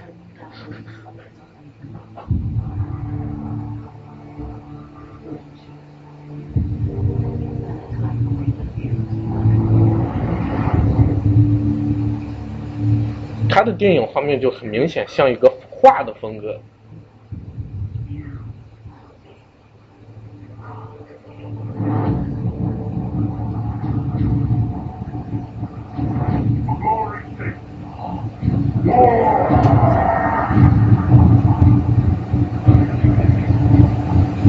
全是不穿衣服的。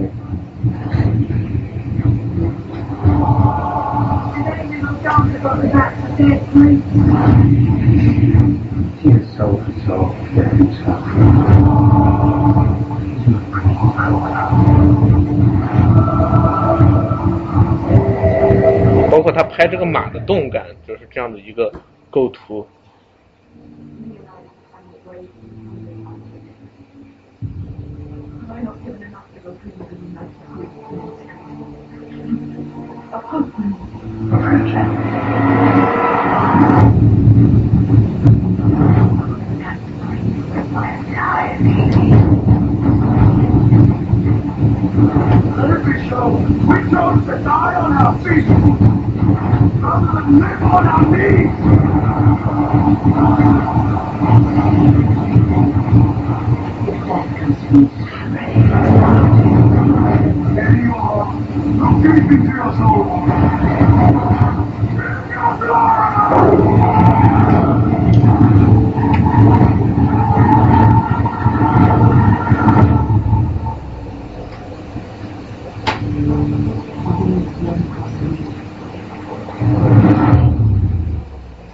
就单纯来拍看他最后这个镜头，他是怎么设计的？先首先他用一个广角，然后呃广角镜头比较大的一个感就是视角特别大，然后近大远小特别突出，所以刚开始是这个盾牌在这个地方，然后当他转过来砍下这个剑的时候，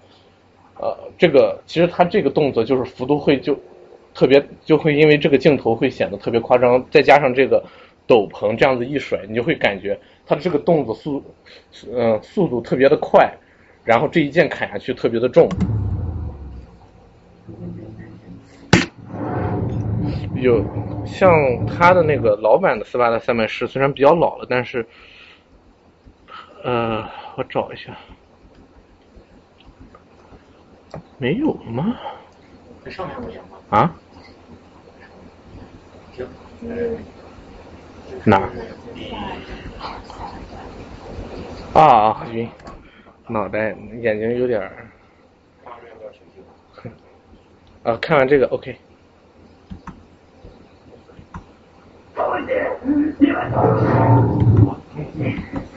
哎，怎么是中文？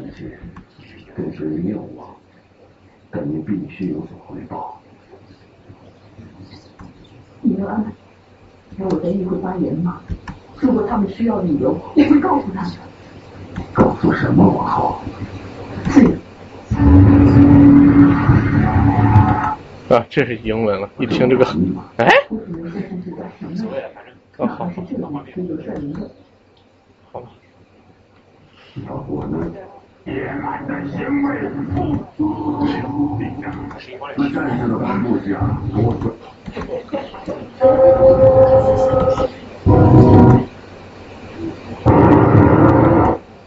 吹打波斯传世，王后，我想想哈，已婚女人，已婚，他要说啥？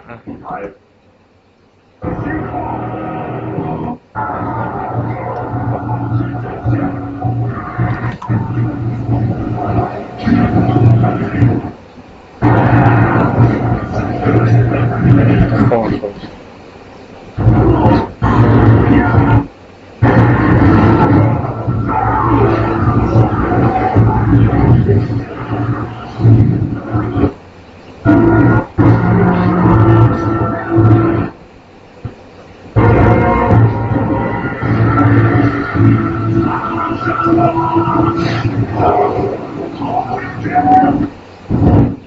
这个。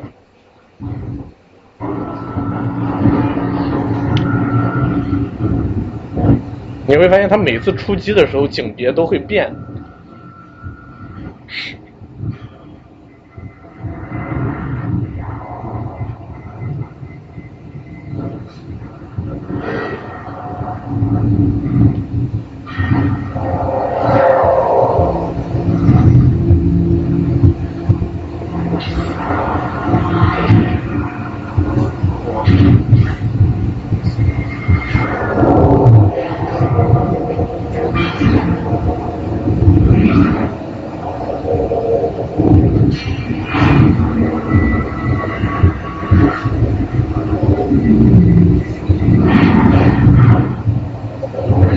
但是都是一个镜头啊，对呀、一个镜头拍的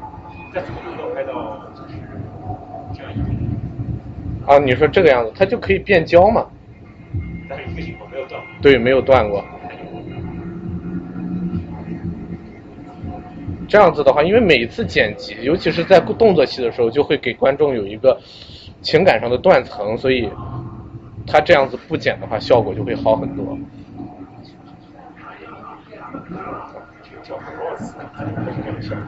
好，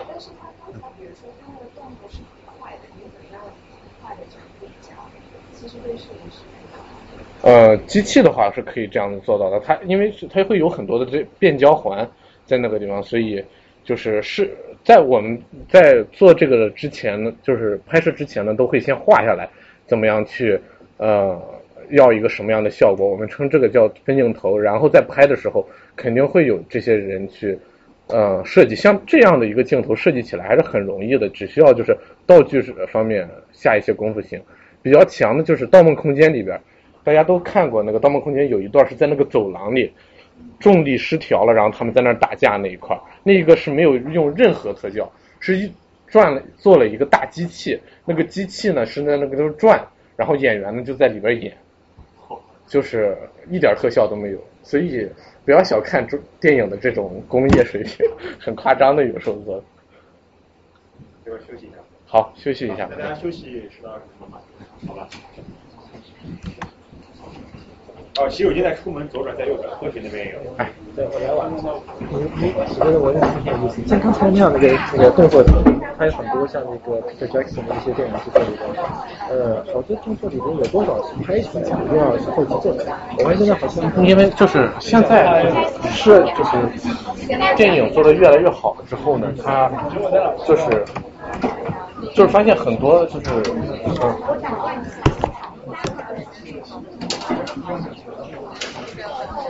然后就是，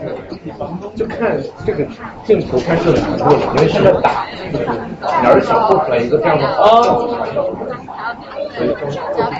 不是不是做出来对，就是看情况。如果要是呃还是还是可以根据情况来，因为能拍出来尽量拍。但是我个人喜欢这个六十分啊，但是我看那个那个，而且就是到最后，呃，就是十五号。对对对，越来越我也是一个摄影师，但是我拍一些纪实，我可以给你看。就是，你们如果有联系联系，哎，好好好好好。我还有一些朋友，还有兴趣投资，想拍一些小微电影的这个。哦，微电影的话，那还是就是需要注意一些这些东西。对对对，这是我一般拍的一些，嗯，哦，我看到了，黑白，呃，有一些是黑白的，然后看这是什么牌子？呃，D 三 S，哦，你是尼康。啊对，就是我一般比较喜欢就是纪实一些，就是因为电影摄影和图片摄影就是对对对。呃关系还是比较大的嘛，所以我我喜欢拍一些人像，我现在在也是在开刚开始玩灯光，我觉得灯光比较有意思。但是呢，那你可以多看一些电影，因为电影的话对这个哎确实比较研究比较深一些。对对对。，刚才你看你，刚才你说那个香水，我觉得相当的。我自己看的话，就看不出那么多门道来。有的时候你看那个照片，有的时候能看见，哎，这个眼睛里面这个光，对对对这个光是从哪来的？特别是那个 fashion 的一些照片。对对对是都是比较神，他们打光的时候。但我发现数码它这个拍摄、拍肖像啊什么的，它这个层次啊，特别特别是拍这个，比如说这个 monochrome 就是这个黑白的时候，对它的层次不够，还是要胶片。对对但是就是但是，嗯，对，但是很多人呢现在是就走入了一个误区，就是拍数码的时候呢，就是呃呃拍数码的时候呢，结果就是可能达不到它那个效果，呃，因为会拍胶片的话本身它就有一个比较好的效果，对，所以拍数码的时候达不到效果，它就去后期，结果一后期就进入这个泥潭了，就不去想构图、灯光、对对对对光线了，结果结果就是。只要拍一个照片，甭管是怎么着，先拍上一百张，然后再挑几张好的后期。特别是那种技术对就是结果就狂按狂按对对对，就是这个样子。其实我是不建议，就是呃，就是随意性，就是乱摁快门的，我是不太建议的。像以前啊，最早拍三反的时候，那个时候哇，拍一卷下来一张好的都没有。对，哎，主要是很正常。我 我刚开始拍的时候，我都是一张焦距十的都没有，对，那更惨了。对对对。你你你先留联系方式啊我可能会早点走。我是微信还是？好，微信的话，我叫做我呃扫你一下。呃，怎么扫的？呃，通过这个。好好好好，可以啊。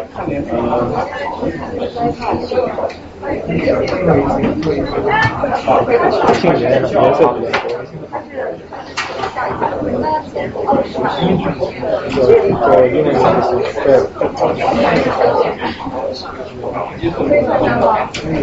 你是还在是吧？对，我是本来我是喜欢这个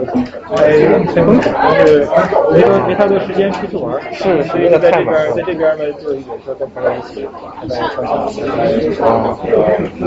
然后拍拍雨伴，包括风景之类的。但那也蛮好的。但但是后来有一个朋友，他他就说他的他儿子特别帅，然后呢，他说我就想拍一个拍点这个这个电影，有没有有兴趣？把他那个什么，把他拍过来。行我说我说我学学，所以我先到处在找老师那个看一下。因为我以前的时候，我是在呃北京电影学院毕业，然后我是在那个呃以我最早是做嗯、那个叫什么广告摄摄影，就是我拍过一些呃奥迪，然后现代汽车，还有那个中国移动、中国铁通都是我拍的。对，然后但是我基本上是负责打光，我不是那个主摄影师，但是我学了很多。然后我之前的时候也在赵氏孤儿里面做后期调色，嗯，然后但是现在我已经做制片了，就是不不干那些东西，但是但是那些东西也都会，所以你要是有有什么不明白的可以。对对对对，那个我看那个广告啊，MTV 现在都是用这个 SLR。对对对对经常有 Brooklyn Bridge 啊，或者什么双公园，里面挂一个东西，就是一个人，然后另外一个人拿就是那个长板拍，然后对，成本降低很多，好像。是非常多，因为现在一个好的，你现在租一台电影摄影机花多少钱？买一台才六万块。你以的话，你你一个裸机就十五六万，太贵了，也那么大。现在的话，一个 Red Red One 就打一个，一手看一个那个电影镜实验的时候，他那个啊，是。不过那个呃胶片好像它那个颜色，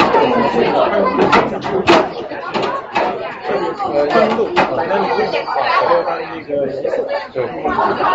比比这个数码要虽然说后期可以模仿，对对对，是。所以现在好的摄影师还是用胶片，但是胶片实在太多了。并且胶片的话也考验摄影师，没法不行放在那样的很麻烦，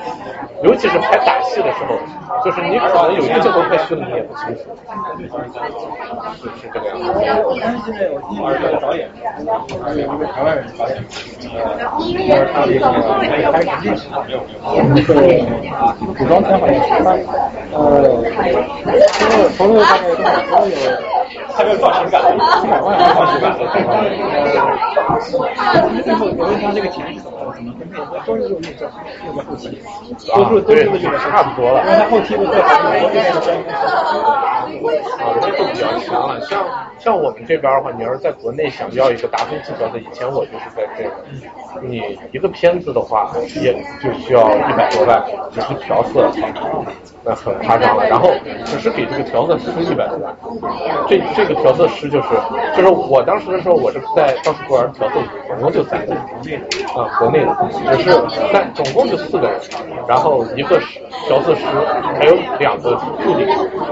呃，然后另一个刚开始在，现在最后不在了，然后总共可以说就只有三个，结果这个调色师一个人就挣一百八了，太夸张了。我觉得这个要靠这个这个人的这个他的 sense 和这个这个人这个他的对，是你做到这个专业这个级别之后，你看的就不是你这些技术，看也不是学识，就看的你这个天赋，就跟踢球一样，能能都我觉得拍这个电影是这个这个对电影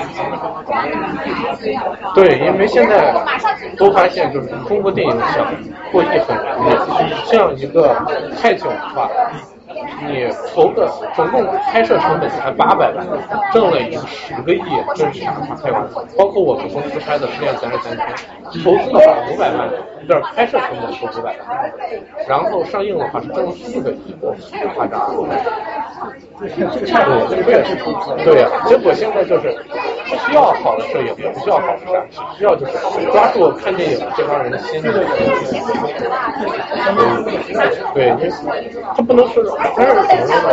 说呢？全世界也没有像中国电影这么怪的，就是到了这样我，看电影的人很多，但是看电影的审美水平很高。就是现在中国电影是一个对。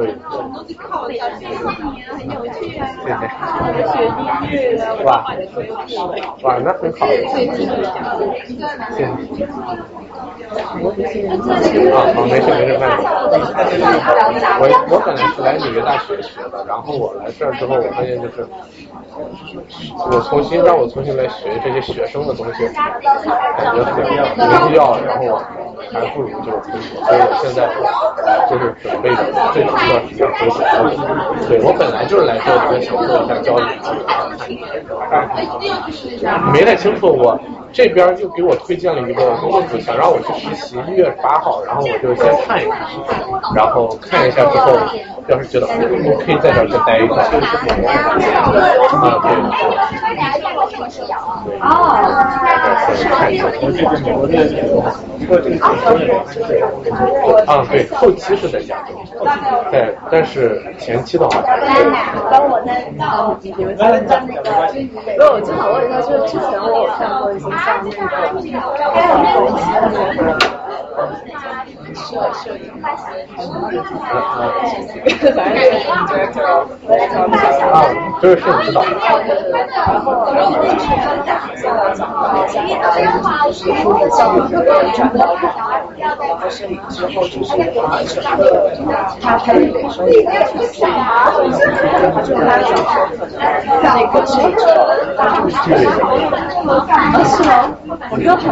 好大气的说就是对，因为对本来就是这样，因为这。因为他们这个关系是这个样子，比如说呃导演想要一个这样子的效果，然后摄影师指导是弄他弄他清楚，最后还是要以电影导演，所以呃这样子，所以如果要是给摄影指导的权利太多的话，很多程度上就是削弱导演这个创作的结果导演就是想有一些自己的想法，或者就是电影，所以现在就是再加上特效和就是传统的摄影指导就是呃地位慢慢的弱了，所以所以呢就是正好这个契机呢就是把这个指导的力量削弱了，而且是一般的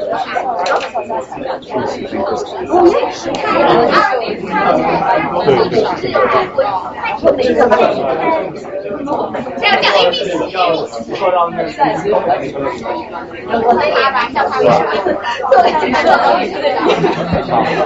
就是就是我让他们看我们小学然后还有另外一个我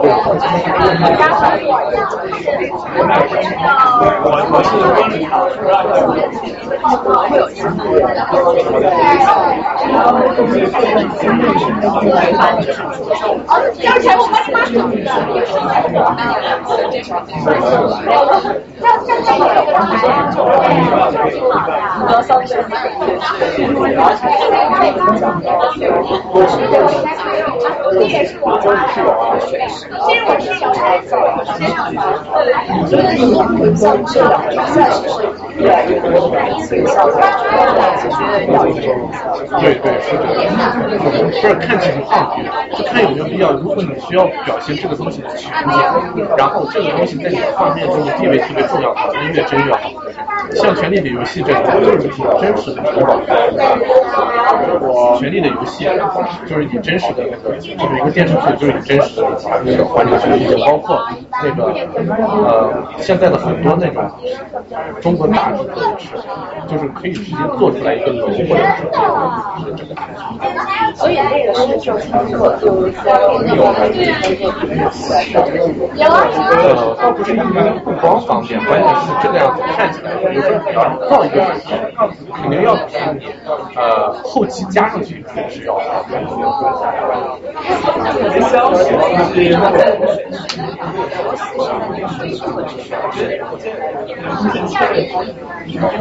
还有一个问题就是中国的电影成本高，所以它可能有这种想法，但是人力不够，物力也不够。你可能好莱坞的叫上二百个人直接建一个，你中国的话你你就那么点儿人，就这么点儿钱，你肯定是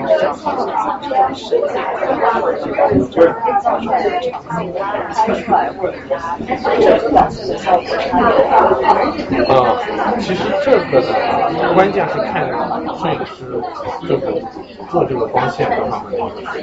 他不能不是说你做出来的，你像看点年号也能做出来，但是你觉得画面看不差，所以关键，所以有些摄影师像美国摄影师他就需要熟练，我就要有，因为你让他模拟，他可能没有这个能力去模拟，所以也有这种情况，所以这个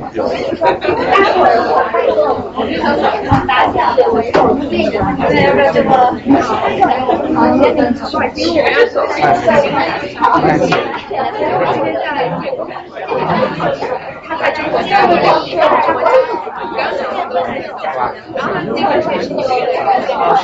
哇，那很很强呀，为你好，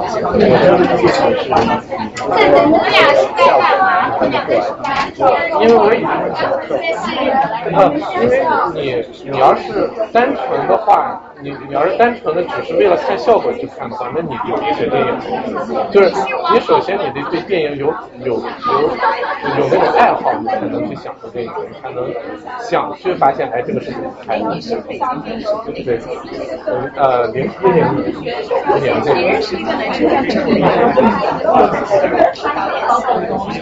把那个把那个教授呃，他是零六届的，我好像听说过，我好像知道一个零六届的，好像是有个这么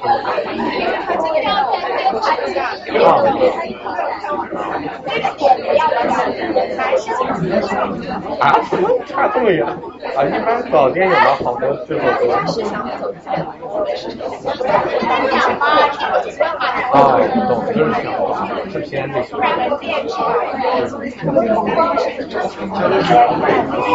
然后在我们那里就因为我我做的他会有一个八点约就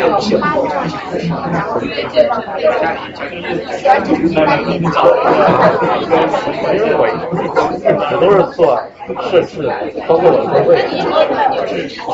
我刚开始的时候，我是想这个地方来纽大去学，然后学了一段时间之后，我觉得在学校里边学没什么意义，就是因为毕竟你工作之后你在回去，尤其是这种技术上的东西，你就会感觉学生的东西都弱了。所以我想准备回国了，然后但是我国内的公司现在没啥设备，但是也但是我的呃老板在这边，嗯、想让我来这实习一段时间，然后他把我推荐到银行家，所以想，但是不是，但是我还没有过去，所以我还是在考虑这个事儿。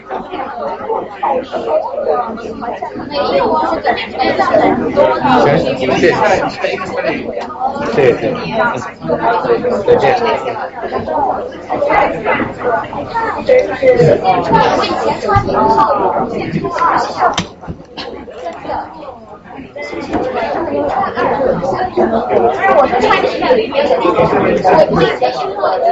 太喜欢买的东西啊，然后这个牌子，它的牌子，这个是我穿的鞋，然后我要对对，我想一点，然后我要是买好之后，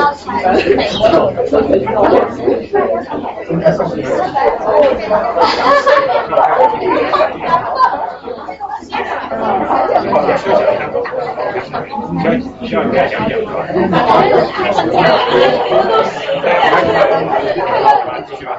好，那我们继续吧，同学们。来，我们继续吧。好，那个我先让那个一文快讲一讲那个在 US Study 做一些工作。好好好。然后那好个，好，那个大家坐下来，然后实际上那个蔡一文他最近他是他是在那个 Asian Study 工作，然后他想开播小广告。呃对他想打一个小广告 吧。呃，就是那个最近呃一月份到二月份有一个呃叫呃日本的一个导演，然后是叫金村昌平，然后他有一个我们会放他五个电影，然后是 free admission 的，然后这边有那个 brochure，然后大家有兴趣的话可以来拿一下看一下，嗯，就这样。哎，是是在那个 Asia Society，然后上上东区的。呃，在那个七十街的那个地方，呃，啊，然后那边如果那边同学觉得太偏的话，这里还有一点地方可以往这边坐，那边好像看不太看不太清楚。好，那我们那我们继续吧。现在等一下可以那个晚了之后可以，但就在那里，搞得像拍传开一样。上面还有呢。然后时间比较紧了，我就加快速度讲一下。嗯，六点五点半。OK，那那还好一些。那可能会拖一点堂，大家不好意思。嗯，是，然后我们再来讲一下剧本创作，也是就是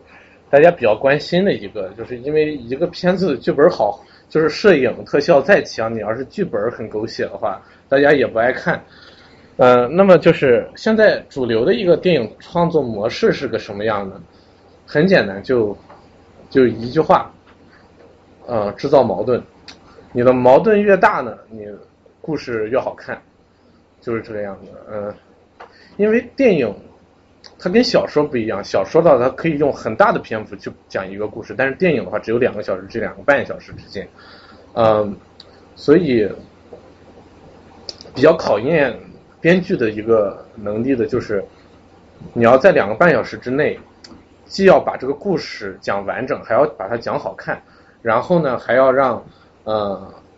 嗯、让这个故事表达一些导演的一些思想呀什么之类的，这个其实还是跟写小说差距蛮大的，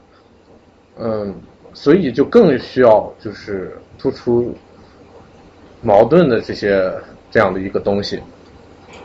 那只嗯，来举个例子，就是去年，嗯，对，去年一月份左右的时候，有一个片子，威尔史密斯和他孩子拍的，叫《After Earth》，很多人应该都看过。那个片子当时我看了宣传片，我就知道票房肯定很烂，结果果然票房很烂，然后结果成本都没回来啊，因为它最后票房是到了两亿左右，但是它呃两亿中有一亿左右是要给那个发行呃不是是那个放映商的，所以剩下一亿是才能给呃制片商，所以这个片子成本都没有回过来。嗯，拍的为为什么这个片子当时我会觉得很水呢？它是讲的就是这两个父子从火星跑到地球上来了，然后地球太危险了，结果他们就是合起伙来一块活下去的一个故事，没有其他人物。结果你可以这样的想，总共只有两个人物，那他们的矛盾呢，只能在这两个人物之间发生，并且他们两个还是父子，他们两个之间能有多大的一个矛盾？他没有很大的一个故事能发生出来，所以就只能够就是在这父子父子之间弄一些隔阂呀、小矛盾这些东西。但是这样的一些小矛盾根本不足以支撑一个两个小时左右的一个片子，所以整部片子大家就会感觉非常闷，然后票房不好，这也是应该的。嗯，那么就是这个制作矛盾一般是怎么来做呢？也是两个方面，嗯、就是埋伏笔和抖包袱。你伏笔埋的越深，抖包袱的时候，抖出来的效果也越大。很多比较牛的一些呃编剧呢，他从电影的一开始就给你一个伏笔，然后呃中间呢就不怎不会怎么提这个伏笔，但是偶尔会拿出来呃让大家呃记一下，就是这个伏笔还在这儿，然后等到最后的时候再抖出来，就会感觉眼前一亮那种感觉，嗯。比嗯，现在比较做这个伏笔埋伏笔抖包袱做的比较好的几个电影呢，一个是蝙蝠侠，就是我刚才说的那个打戏特别烂那个，还有七宗罪这个这个也是很不错的，嗯，包括有一个电视剧叫《权力的游戏》，现在很火的一个电视剧，这几个就是埋伏笔抖包袱做的都特别好。比如说来说蝙蝠侠，大家有多少人看过这个蝙蝠侠这个系列？全系列呃，就是呃，这个系列也，就是洛兰的这个系列，都看过吗？OK，那就比较那就比较容易懂，就是比如说洛兰里边，呃，以第二部来讲吧，他很聪明一点，就是首先他把这个哈维·丹特这个检察官的形象树立的特别好，非常的完美，然后能力还比蝙蝠侠还要强。结果呢，就是这样的一个很完美的人，结果到最后他能被小丑给策反。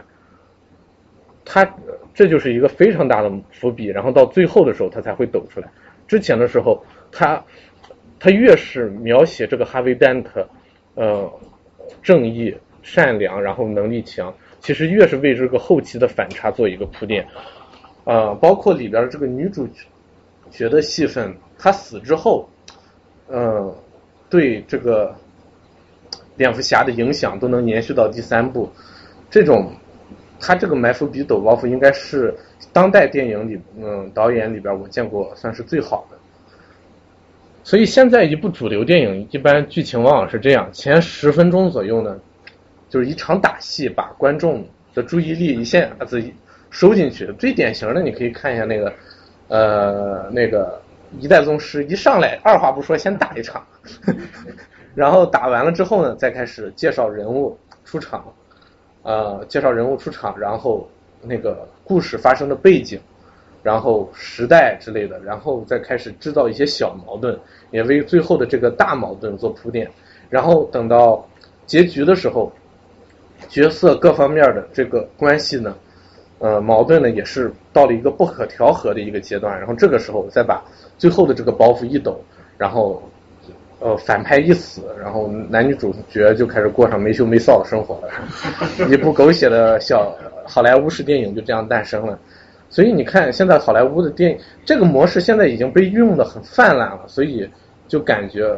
这个模式就已经万变不离其宗，基本上都是这样子一个手法。比如说钢铁侠呀，嗯之类的这些东西就没什么意思。呃，并且很多人也对这种模式比较厌倦。但是大部分呃的编剧还有导演呢，嗯，到现在来说，研究的更多的还是编剧技巧，而反而就是忽略了就是导演自身的一个素质的修，就是呃一个修养。比如说，他们根本就不看书，很多编剧还有导演。我为什么要提到这个看书这个事儿呢？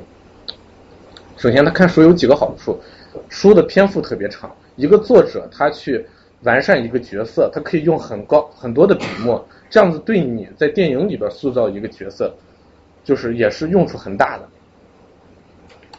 包括呢，就是那些大家，他一本书里边能讲的东西特别多，你可以去，嗯，你看书的时候也可以去跟这些大师去做一个交流，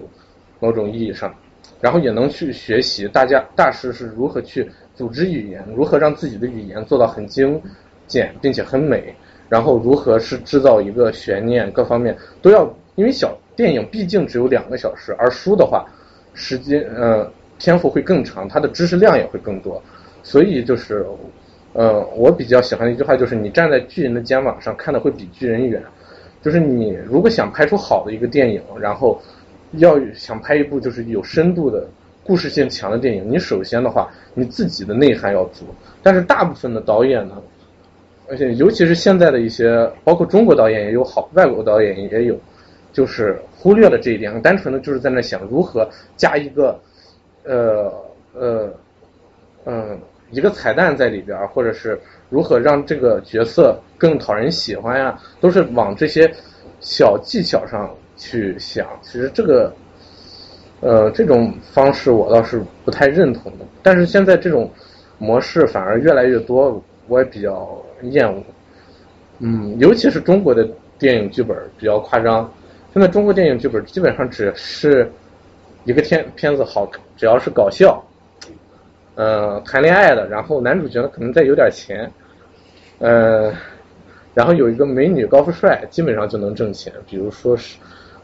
你看你会看之前的电影的中国的电影，就是也是比较有多样性的，也有电影的辉煌时期，比如说《无间道》呀，还有那个呃那英雄，其实我还比较喜欢英雄那个片子，然后。那段时期，中国电影还是比较多样的。到现在来看的话，基本上都是一样，《十年三十三天》、一幺一百零一次求婚，还有这次那个《小时代》这么夸张的，基本上都是一个套路。所以，就是中国电影现在已经陷进去了，就是。宁浩的片子啊？宁浩。宁浩的片子还是不错。宁浩是我的大师哥，所以我比跟他比较熟一些。然后，呃，他的他算是我们北京电影学院。一个比较正面的一个例子，因为他 他没有就是他没有什么潜规则什么，他是纯靠自己的一些呃独特的一些喜剧的一些天分，他奋斗出来的，他确实很了不起，嗯嗯是这样。然后电影结果现在就是一个主流的一个电影创作模式就已经非常的成熟，也非常的巩固了，结果没有人去动它，也是比较讨厌的，所以呃。大家如果要是以后看电影的话，是怎么看一个片子好坏呢？就从宣传片来看，就看一点，就是它的台词怎么样。如果那些台词都是那种骂脏字儿啊，或者是那种啊啊叫啊这种的，或者就是总是做一些很狗、很喜感、很夸张的一些画面在里边，这个片子注定不怎么样。相比之下呢，如果这一个片子里边的台词你会感觉特别的美，并且呢，能从台词里边。看出来这个故事讲的是什么，大体能知道这个故事的轮廓的话，这个片子就会是一个不错的片子，就应该是呃故事性比较强一些。往往就是很多电视呃电影的一些宣传片，就是你看了之后，你根本就不知道这讲的是啥，就是把一些乱七八糟的一些呃镜头合在一块儿，就是根本不知道是什么意思。这种的编剧水平就肯定会很低。嗯。宣传片一般是导演亲自。对，亲自去做，一般情况下，嗯，包括剪辑也是。所以我刚才说过，就是呃，片片中就是摄影指导，还有导演，还有一个我没有说剪辑师很重要。其实剪辑很重要，但是剪辑师为什么我们不说重要呢？因为剪辑的呃主要操作人呢是导演，剪辑师就是旁边在那给他干活的那个，比较累一点。嗯，所以剪辑师呢，相对于他的创作来说，没有什么。呃，余地都是导演在那个地方去讲剪辑，然后在好莱坞不一样的是呢，好莱坞很多那个呃制片人呢，他会他会参与剪辑，这会让导演很不喜欢，因为有些好莱坞的，当然也有一些导演比较霸气，就是他喜欢一个片子上来，我要剪剪三个半小时。像比比较典型的就是《指环王》，他最希希望自己的片子每一部是三个半小时左右。那制片人肯定不愿意，叫我我也不愿意。你开玩笑，那片子，呃，很多人说不定有些人看了你的第一部，打死不看第二部了，就是时间太长了，所以就会限制他的剪辑。嗯，并且很多就是我们拍完之后，有些时候可能成片需要几十个小时、几百个小时也有，所以你会在这些乱七八糟的这些镜头里边剪出来两个小时也是很困难的。嗯，然后大体呢，嗯电影创作呢，呃几个呃大的元素呢就是剧本啊，还有画面。现在大家都给大家来讲完了，然后就顺便就开始讲一下现在这个电影的一个发展。也是为大家就是以后看电影呢，就是嗯有一些建议啊什么之类的。然后当代这个电影的发展呢，主要就是两方面，一个是电影的现在电影的一个格局，就是文艺片、艺术片这方面；还有一个呢就是技术方面，尤其是就是现在有计算机之后，技术的革新就会比以前简直就是日新月异。就跟我刚才说的，一个摄影机在呃五两年前。数字摄影机还是很少人用的，现在就已经发展的特别快了。嗯，我这里边呢，然后现在是有两个比较大的技术，一个是三 D 技术，一个是 IMAX 技术。大家很多人都搞不明白这个三 D 和 IMAX 到底是什么一个呃，就是差别。其实呢，大家都被市面上的这种三 D 吹给吹的都喜欢三 D，其实。呃，大家所看的是大部分的三 D 电影，真正的三 D 镜头也就那么一两个而已。但是大家还需要整整片都要戴着个眼镜去看，非常的恶心。所以我觉得制片商很无良的，很多都是这样。还有的都是拍了之后后期转成三 D，压根就没啥三 D 效果，那更夸张这种。嗯，但是并且相对于三 D 呢，嗯，IMAX 技术就要成熟的多，并且也是更重要的多。那么什么是 IMAX 技术呢？就是大应该男孩子都比较喜欢看 IMAX 电影。IMAX 呢就是一种放映屏幕，也是一种高清的一种电影的一个体验。IMAX 的一个屏幕面积呢大约是三百平方米左右，高呢十六米高，宽呢二十二米，这是最小的一个 IMAX 屏幕。现在还有万达的一些电影屏幕呢，已经到了二十八米左右的宽度。然后，普通的电影屏幕呢是十一米宽左右。这种十一米宽的电影屏幕呢，现在其实也用的很少。市面上大家看去电影院看的那种呢，小放映厅的基本上都是七米宽的屏幕，那差的非常远了。嗯，所以 IMAX 呢，就是当你去看 IMAX 的时候，画质首先要清晰很多，其次呢，就是尤其是看一些商业片儿，它那个效果特效的效果。就是每一块儿都会做的特别清楚，所以我推荐，如果要是有 IMAX 电影的话，并且这个剧情也 OK 的话，大家能去 IMAX 厅看就去 IMAX 厅看。然后纽约的这个 IMAX 两个呢，一个是四十二节那个，还有一个三十四节的，这两个 IMAX 厅都是胶片放映机，画质都是全世界算是顶级的，非常不错，所以大家都可以去看一下。然后国内的话就坑爹的多，在北京的话，你要是。生活在北京的孩子应该都知道，就是，呃，你要是想在北京看一场 IMAX 电影，你要提前上一天才去订票才可以，要不然的话根本订不了票。然后给大家一个建议，就是看 IMAX 电影的时候尽量往后坐一些，美国的可以往前一些，但是中国也永远要往后一些，因为美国的它这个屏幕距离比较远，呃，和座位的距离比较远，中国的要近很多，所以。IMAX 屏幕一旦你离得特别近的话，摄影机它都是有焦点的，一般情况下一个焦点就是一个人脸。但是如果你坐的特别近的话，你人眼那个焦点和这个摄影机的焦点是不重重合的，所以它镜头一晃，那么大的一个屏幕，你就会感觉非常的晕。甚至我看就是有人当时，呃，看《阿凡达》的时候。在第一排的人都在那个地方闭着眼，都做这个动作，就是估计我就是觉得是不是这个画面太炫了，他已经根本看不清楚了，结果就是这样的。所以，在国内的话，就是倒数第三排，倒数倒倒数第五排这个座位是最好的。中美国的话，就是中间稍胖往后一些就是最好的。嗯，这是 IMAX 的一个，嗯，就是一个屏幕。下面来讲一下，就是 IMAX 它这个胶片儿，就是为什么拍出来的这么清楚呢？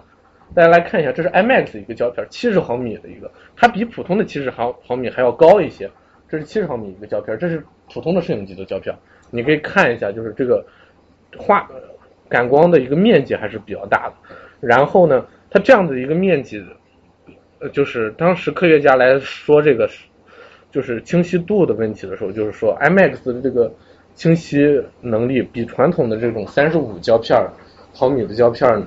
要清晰十倍左右。所以现在的 IMAX 几的那个画质是越来越好，然后屏幕也是越来越大，越来越大。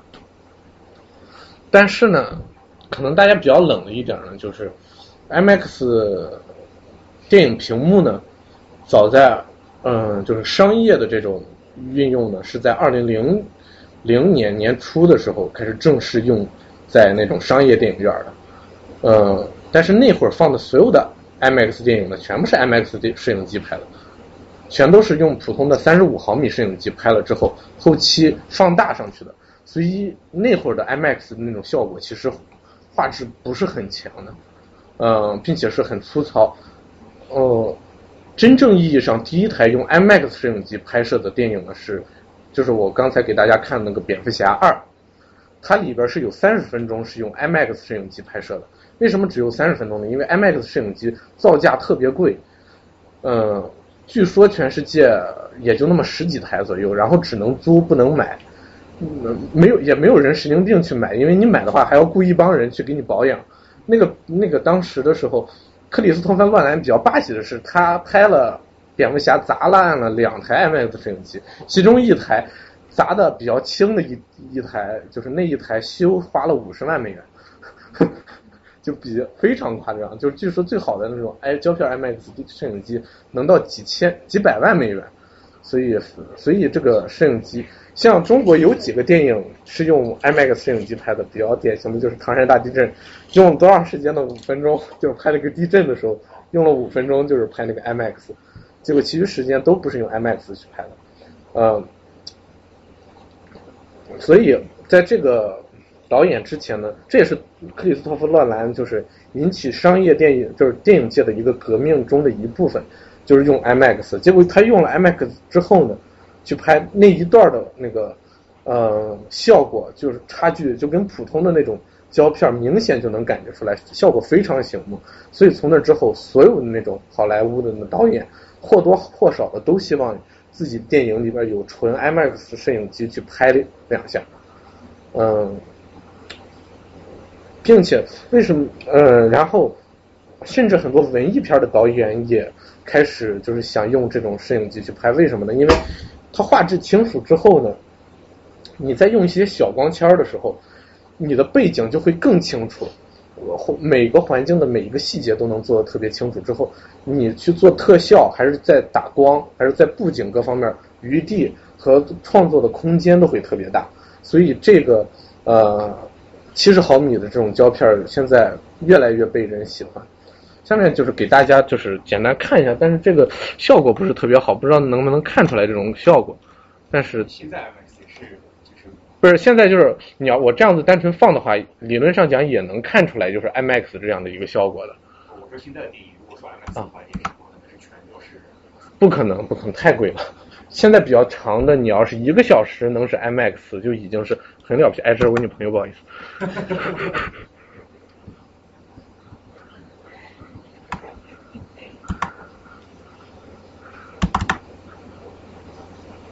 现在也是只有十几台 IMAX 现在也是，因为没必要用那么多，因为 IMAX 比较不包括它的胶卷也是特别贵的，所以嗯，就是也不需要很，并且做一台它就像做表一样，特它里边的零件特别复杂。感光面积大。感光面积大就已经很夸张，你就好比你们在选相机的时候，APS 的画幅。和全画幅的相机，他们差多少钱？只整整差的一万人民币，一万多人民币，就是单纯的一个这么一个画幅的差距就能差这么多，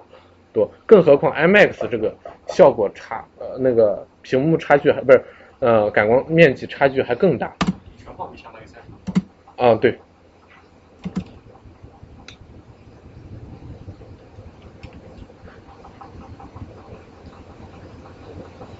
如果是那种电脑制作的比较多的那种场景它实际上用什么机器拍的关系不不不，你关系也是非常大，因为你无论是用什么拍的话，你无论是做特效还是什么，你会发现做那个动游戏的特效你是能看出来的，但是做电影的特效你是看不出来的。原因就是在做电影的特效的时候，还是会用真实的摄影机去取景，比如说是绿幕什么的，该是用摄影机去拍还是用摄影机去拍，然后它这样子的一个就是感呃，无论是胶片还是数码转过来的这个像素你在这样的一个像素面积上去创作更容易一些。下面就是来给大家这样子单独就看一遍，这是蝙蝠侠三，这是典型的一个 M 不是不是普通的一个画幅，它这一块会有两个黑边的，一会儿到全画幅的时候这一块黑边是没有的，大家可以看一下，这也是一个细节。但是 IMAX 一到 IMAX 的时候效果嘛，这就是 IMAX 了，你就会感觉效果就跟刚才不太一样了已经，虽然这个屏幕是一般一些。嗯。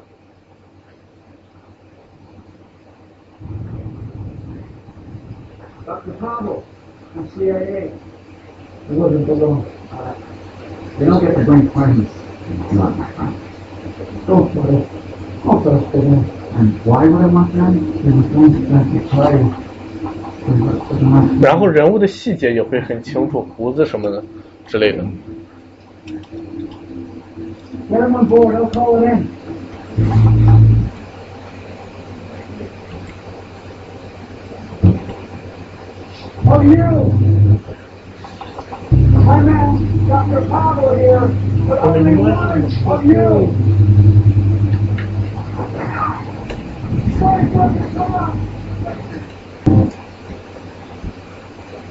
嗯，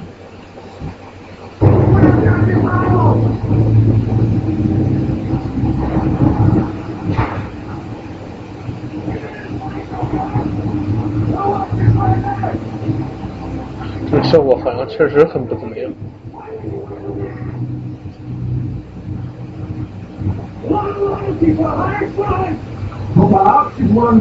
Someone would shoot.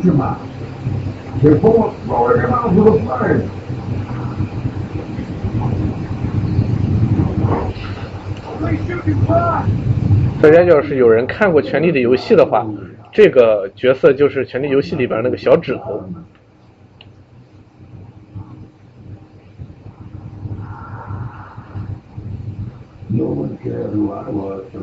你看这是一个顶光这样子拍下来。Pull that off when you die. It would be extremely painful. Just this time. For you. 这样子 IMAX 就是在这种大场面方面做的比较好好一些。好好好，对，我知道我知道，马马马上，Uncompromising 哎，这个我这个片源比较大一些，所以这个可能，嗯，马上它就有一个过程，就会过到不是 M X，这就是 M，这还是 M X，你会感觉这个效果，在我这个方面就是每个楼都会很清晰。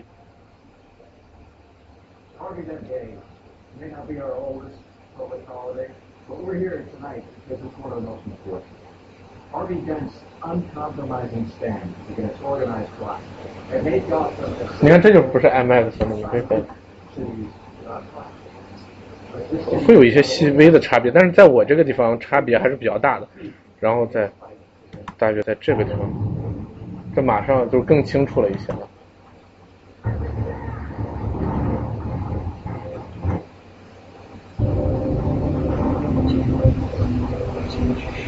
这个是 IMAX。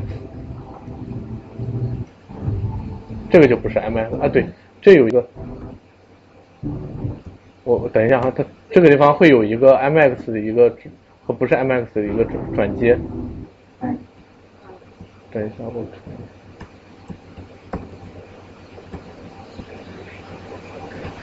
看一下。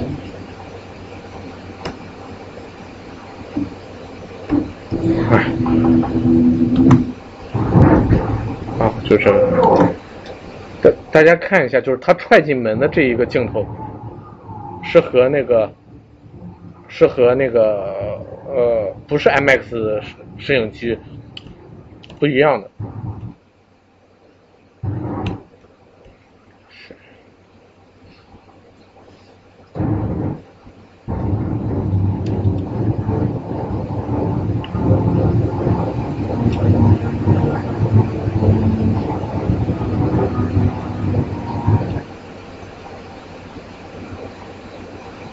怎么还不变？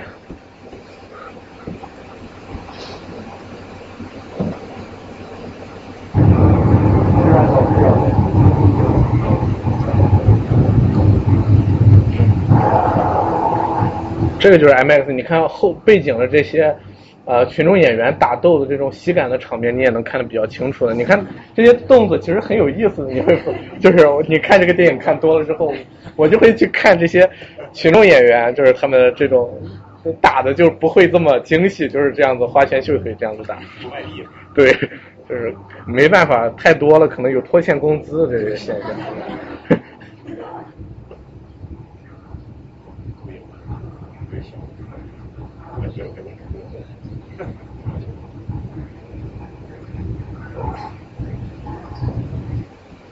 又看了一遍，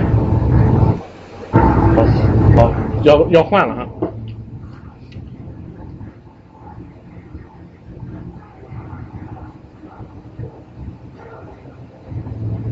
就是这一脚，看出来了，是在在我这样的一个电影屏幕上看的更清楚一下。他这个蝙蝠侠的声音真搞笑，真的挺挺有意思的，嗯，行。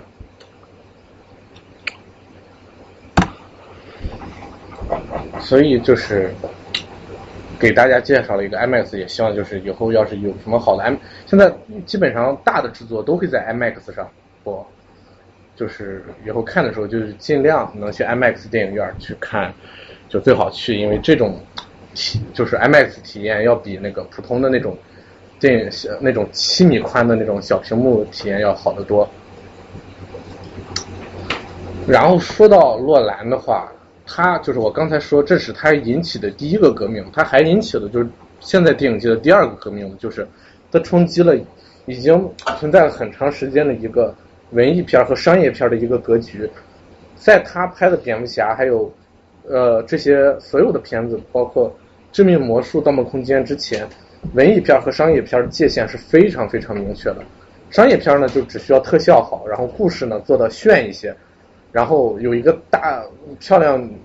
女主角，尤其是变变形金刚系列，绝对会有一个每一集绝对会有一个漂亮女主角。虽然这个女主角跟剧情完全不搭个边儿，但是他还非得要把这个女主角拉到戏里边，我觉得很无语。然后呃，女主角要漂亮，然后偶尔再弄在做一些香艳的一些镜头啊什么之类的，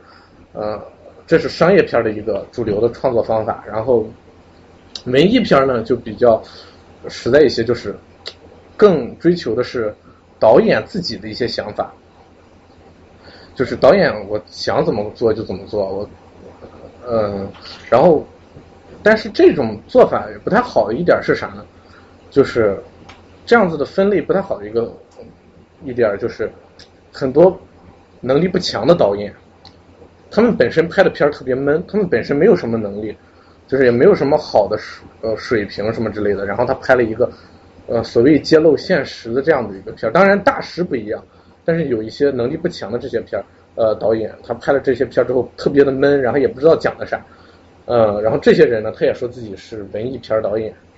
没办法，反正文艺片都闷，很多你也看不懂的，你你你你很多大师你都看不懂，你看不懂我的正常，就是就是那个，就比如说的话，中国很多微电影的一些片子，你让我现比如说。我好多师哥就这样，嗯，就是这样。然后，说实话，就我不太喜欢南京南京那个片子，就是人家日本人还没有就是给你道歉呢。这个片子自己就是把日本人就是在里边就是塑造的有那种畏罪情节啊什么那样的，我觉得很很没必要，就是只能拍给国人看。像那种斯皮尔伯格的那种片子，他才可以就是拍给世界看。嗯嗯，并且呢，还有就是，不也不是说所有的文艺片的大牌导演都能拍出来每一部都是经典。像我最喜欢的，嗯、一个文艺片导演科恩兄弟，他的《老无所依》确实很经典，但是他也不是说每一部都是好片儿。原因就是电影制作，他那个呃节奏做的会特别快，就是一部片子也就一年左右，几个月左右就要做完。尤其是文艺片儿，它没有那么多时间让你在那儿耗着，因为你每耗一天，你就要多发一天工资，所以就是呃文艺片儿拍的都比较紧。很少呢会让导演去准备啊之类的，它不像写书，我可以一个作家我写上十年，我再改上十年。像那个《指环王》呀这种的，像那个是《权力的游戏》的作者，他写到这儿写了十几年了，还还没写完，就是就是他可以随随便这样子，但是你搞电影你不能拍到一半，行了，我先去度个假，就是就是重新就是休息一下怎么着的，不可能这样的。所以拍电影的话，就是有些时候拍文艺片就相当于抛硬币，有时候可能就是好的，有时候可能就是演砸了，所以很容易就会让自己的水平变低。嗯，这就是嗯文艺文艺片和商业片的一个区别。但是这个克里斯托弗·洛兰出来了之后呢，就会就会发现，靠，原来那个商业片也可以做的很有深度，不是说你有特效。你剧情很炫，你呃那个你的摄影特别漂亮，你你的故事就不能好看，你的故事也不能有深度。你拍一个超级英雄的片子，你也不能，你也可以就去呃挖掘一些人性的东西，完全这个东西是嗯没有什么特别的联系的。然后对于文艺片呢，呃导演呢就冲击更大，因为很多以前的文艺片导演呢就是觉得我大家看不懂正常，因为我是文艺片导演。但是有了这个克里斯托弗·洛兰之后呢，就就他们就不敢这样子说，很多人就不敢这样子说，就说你再是文艺片导演了，那扯屁！你看人家诺兰拍的多好啊，你再看你，呃，大家就都认清了，就是所谓的一些文艺圈导演都是什么样。嗯。刚才提这个人，他拍的片子是啥？我没听过这个人。啊，你说克里斯托弗·洛兰吗？啊，他拍的是《盗梦空间》，还有蝙蝠侠系列，我比较推荐就是他的蝙蝠侠系列。还有就是你可以去网上搜一下他的片子，他的呃有一个片子有一个网站叫做 IMDB，它里边会有一个评分网站。那个他拍的蝙蝠侠是在里边排第六，然后他的所有的片子都会在前五十左右都能找到，是个英国导演。你把它称为文艺片还是文艺商业？可以说是文艺片和商业片的一个结合，并且它结合的也特别不错，也是这样。他以前的话，他他他这个人比较幸运，他是大学毕业之后的第一部作品，结果就成名了。然后他第一部作品叫做《追随》，那是一个他的毕业作业。他最成名了之后呢，嗯，他就被制片商给挖掘到，然后他就拍了一部他的真正的处女作长片。叫做记忆碎片，那部片子非常夸张，它是整体的那个剪辑是混乱的，它是电影的开头是故事的结尾，然后那个男主角只能记住五分钟的事儿，所以这是分别就是五分钟、五十分钟、五分钟，然后从这个故事的结尾往故事的开头去推，这是他的一部片。然后因为这个片子，他就被那个《教父》的那个演员阿尔帕西诺给挖掘到了。然后就他们两个合作了一个片子叫《白夜追凶》，那会儿他们还不到三十岁。然后等到他拍蝙蝠侠第一部的时候，他也就刚三十岁。结果现在就是他已经是算是当代的一个商业片的身价最高的一个电影一个导演。然后，呃，你可以发现，就自从蝙蝠侠之后，很多片子都去仿他这个蝙蝠侠的这个呃感觉，比如仿仿的比较夸张的就是那个。钢铁侠，钢铁侠第一部、第二部都是比较欢乐的，第三部也很欢乐，但是第三部蝙钢铁侠竟然开始思索起人生来了，就是在那思想，我为什么要成为这个？我是为什么要成为蝙钢铁侠呀？是这个衣服成就了我，还是我成就了这个衣服？我就不明白他为啥想这种问题。然后也是在那种思考思考人生，我就觉得哎，好好无语。然后也有那种仿的比较成功的，就是六月份那个超人。在之前的超人呢，都是啊，就是拍超人去怎么救人，就是拍超人的神性的一面，就是感觉一个能力那么强的人，他根本就不是人，他就是一个神在那儿，就是他没有一些人的感情，就是拍的各方面都很完美。但是新一部的超人呢，他就是从超人人性角度去呃来拍，就是拍他是如何去成为这个超人的，他是如何去向善的。他的养父还有他的亲生父亲是怎么就是在价值观方面去引导他？他也不是刚开始就是一个就是非常完美的人，比如别人惹了他，他也会去报复，就是也是这样的一个人。就是并且在漫画里边，超人也是从来不杀人的。但是你要是真是有一个那么强大的人的话，并且遇到一些不可避免的危机的话，你不杀人很难的。所以这个片子就是第一部一上就是这个超人超人钢铁之躯。就翻拍的这个，第一集就推翻了他不杀人这个理念，上来就把这个人给反派给扭扭脖子给扭死了，很垮。当时的时候很多就是呃超人脑残粉，就是说超人永远不杀人的，开玩笑嘛你，就是就觉得拍的不行。但是影评人还是觉得还是不错的，嗯，包括现在很多文艺片呢，几个也是拍的越来越好了，比如说呃像。呃，近几年一些悲惨世界呀这种的，他也是纯想拍那个很文艺，但是也不像以前的音乐剧一样那么的闷了。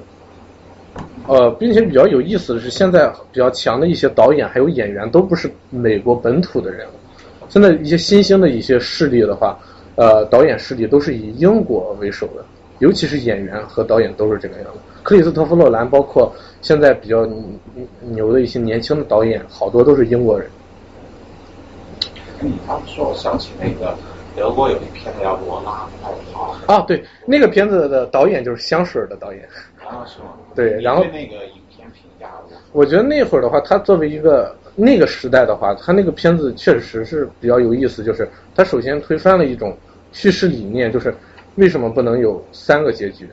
就是你，他首先就有个开放式结局，并且他比较有游戏游戏一点的是。第一个结局不好，那好，我重新打一遍，我直到打到一个我满意的结局为止。所以他这种模式也是特别好。然后当时这个导演也比较年轻，所以我觉得我比较喜欢这个片子。包括他现在拍的这些香水还有云图，我发现就这个导演他非主流叙事的这种能力把握的都是特别好的。嗯。导演叫什么？那个导演我忘了，我真忘了。你可以搜一下那个片名嘛。对，对，然后他的御用摄影师也是从罗拉快跑开始跟他合作的，做的也是特别好。云图的摄影就是特别漂亮，就是他要用摄影一下子就能让你感觉哦换故事了，换时代了，这也是比较强的一点。嗯，然后说到就是嗯美国电影嘛，然后那就来说一下美国电影的一个发展，再说一下中国。我就不配图了，直接。然后就来说一下中国电影的一个发展。哎呀，其实嗯，中国电影有一段时间发展确实挺好，就是张艺谋年轻那会儿，然后到亚太金融危机那会儿，发展中国电影就是呃发展也是特别快。但是自从呢，就是美国的好莱坞电影拍的越来越好之后呢，对中国的这个电影市场那个。呃，威胁度也越来越高，结果使得呢，中国电影、包括日本电影、韩国电影，他们都在那个地方想该怎么办。然后当时中国电影呢，就是想到了一个国产电影保护的一个计划，就是在黄金的时候时期，暑期档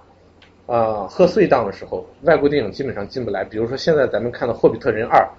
国内绝对是看不见的。国内看的话，就是冯小刚的私人定制，很苦逼。呃，然后尤其是暑期档，我记得很清楚，当时蝙蝠侠三出来的时候，人家在这边六月四号上的，国内三月八月三十一号上的，正好是我来美国的前一天，然后我是前一天凌晨去看的那个首映，然后带着一种满足感登上了飞机，然后那个，这就是中国的美国都下线了。啊，当时那肯定没下线那会儿，有一些小的电影院还会再放着，但是大的已经下线了，所以中国电影就很郁闷的。但是那段时间绝对是中国电影就是看电影时候最多的时候，结果呢，呃，首先来说就是这三个国家发展发生成啥样？韩国是发展的最好的，因为就是韩国韩国人本身就比较喜欢接收外国文化，就比较喜欢学，所以韩国的很多的片子都是抄的美国的。比如说《杀人回忆》就是抄的《七宗罪》，然后《太极旗飘扬》就是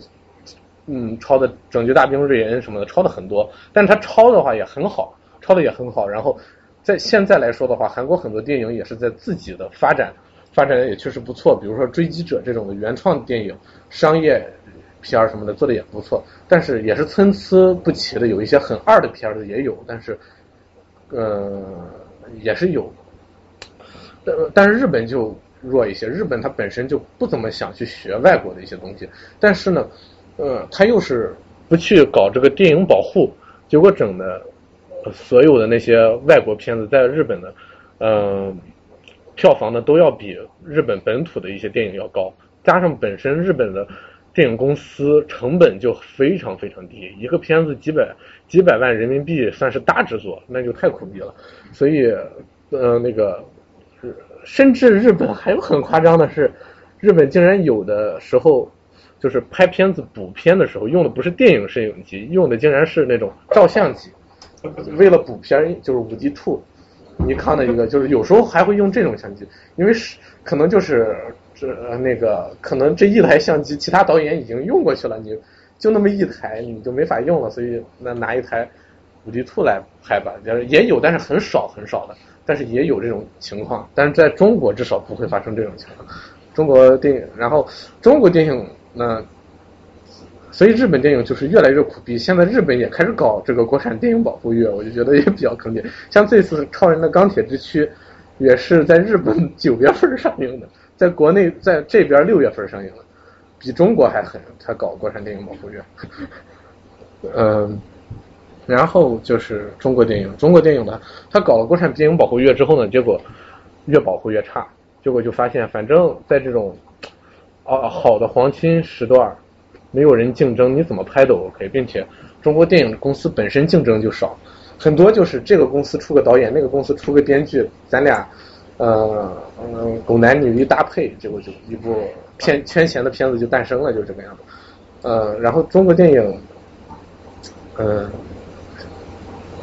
它发展的这个模式起源于冯小刚的那个《非诚勿扰二》，当时冯小刚那个《非诚勿扰二》是和《让子弹飞》一块儿出来的，但是为什么就是对于大家都喜欢《让子弹飞》一些，都已经忘掉这个《非诚勿扰二》了，但是对于我们搞电影的来说，尤其是我搞制片的来说，绝对会记得《非诚勿扰二》，为啥？因为他们两个的票房是差不多的，呃，都是六亿左右，《让子弹飞》要高上那么一两千万。但是问题是，让子弹飞它制作的那个精力要大，成本也要高。非诚勿扰呢，它总共五千万的一个呃投资，很多程度上都是用在了广告宣传，还有那个演员上，真正用来拍摄的其实很少。所以我们就发现，原来一个投资成这烂样的一个片儿，还能够上映，还能还能够上映，上映了还能挣这么多钱，好很夸张。并且这个片子从策划到上映。期间呢只有三个小时，不是期间只有三个月，三个小时太夸张了，三个月。然后一般情况下都是策划三个小时，拍三个小时，呃，不是拍三个小时，我现在脑残了。呃，策划三个月，拍三个月，然后呢，呃，再花上嗯一个月不到的时间呢去剪辑、调色之类的，大约都是这样的一个顺序。结果这个片子就是非常的赶，结果但是还能挣这么多钱，所以从那以后。我们都在那个地方研究这个片子是怎么成功的，结果就是我刚才说的，只要是这个片子搞笑，然后有点偶像色彩，呃，然后再关于爱情，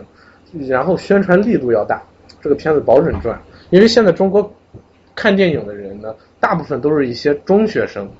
呃，或者一些年很年轻的大学生，他们就是接触外国电影其实不多，甚至男孩子接触的也特别少，只会看几个大片儿。呃，尤其是女孩子就更不会看，所以他们看电影的时候，往往就是去约会的时候，随便找一个电影就看了。呃，所以就尤其是呢，搞笑的啊、爱情呢，正好呢比较符合就是这种情侣之间就是增进关系，所以大家都喜欢看这种片子。然后呃，这些中学生呢本身他们的价值观也不会很成熟，所以一个片子就是如果你要是做的特别偶像化，或者就是弄了很多很有钱的一些东西啊，或者是呃演员特别帅啊，就会很容易让啊、一个一群人去追星或者去追这部片子。当时我们公司在拍这个《让子弹》，不是不是《让子弹飞》，是那个《失恋三十三天》是的时候，就是用这个样的一个手法，就是很聪明。它首先是跟情人节绑定，当时的时候就是很多电视呃公交车站呀、总是在那说什么呃二二月十四号携手什么失恋三十三天之类的，就是这种呃广告。然后还有什么微博、微信、人人上就很多那种呃文章，那种文章是什么呢？就是失恋三十三天要教你如何选男朋友，失恋三十三天教你如何追女朋友，然后失恋三十三天的十大名言，然后失恋三十三天的经典片段、经典台词儿什么之类的，就是啊、总是弄一些这些东西，然后让一些中学生就是大家组团都去看。结果呢，这个片子总共拍了五百万，结果挣了五个亿。你说挣了多少钱？所以尤然后尤其是这次泰囧更深，这次泰囧那个摄影就是你当时在看的，总共投资八百万，然后加上不不加上演员这些东西，挣了多少钱？挣了接近十个亿，我去。然后再加上分给呃电影就是放映公司，总共留下五个亿，这五个亿那基本上就是利润，然后再加上中国的广告植入很夸张，然后我的国内工作就是搞这个，呃一个片子拍下来，可能你广告收入你还能挣上那么一百万，所以说白了就是那五千万的票房，那五个亿的票房那就纯利润了，很夸张的，所以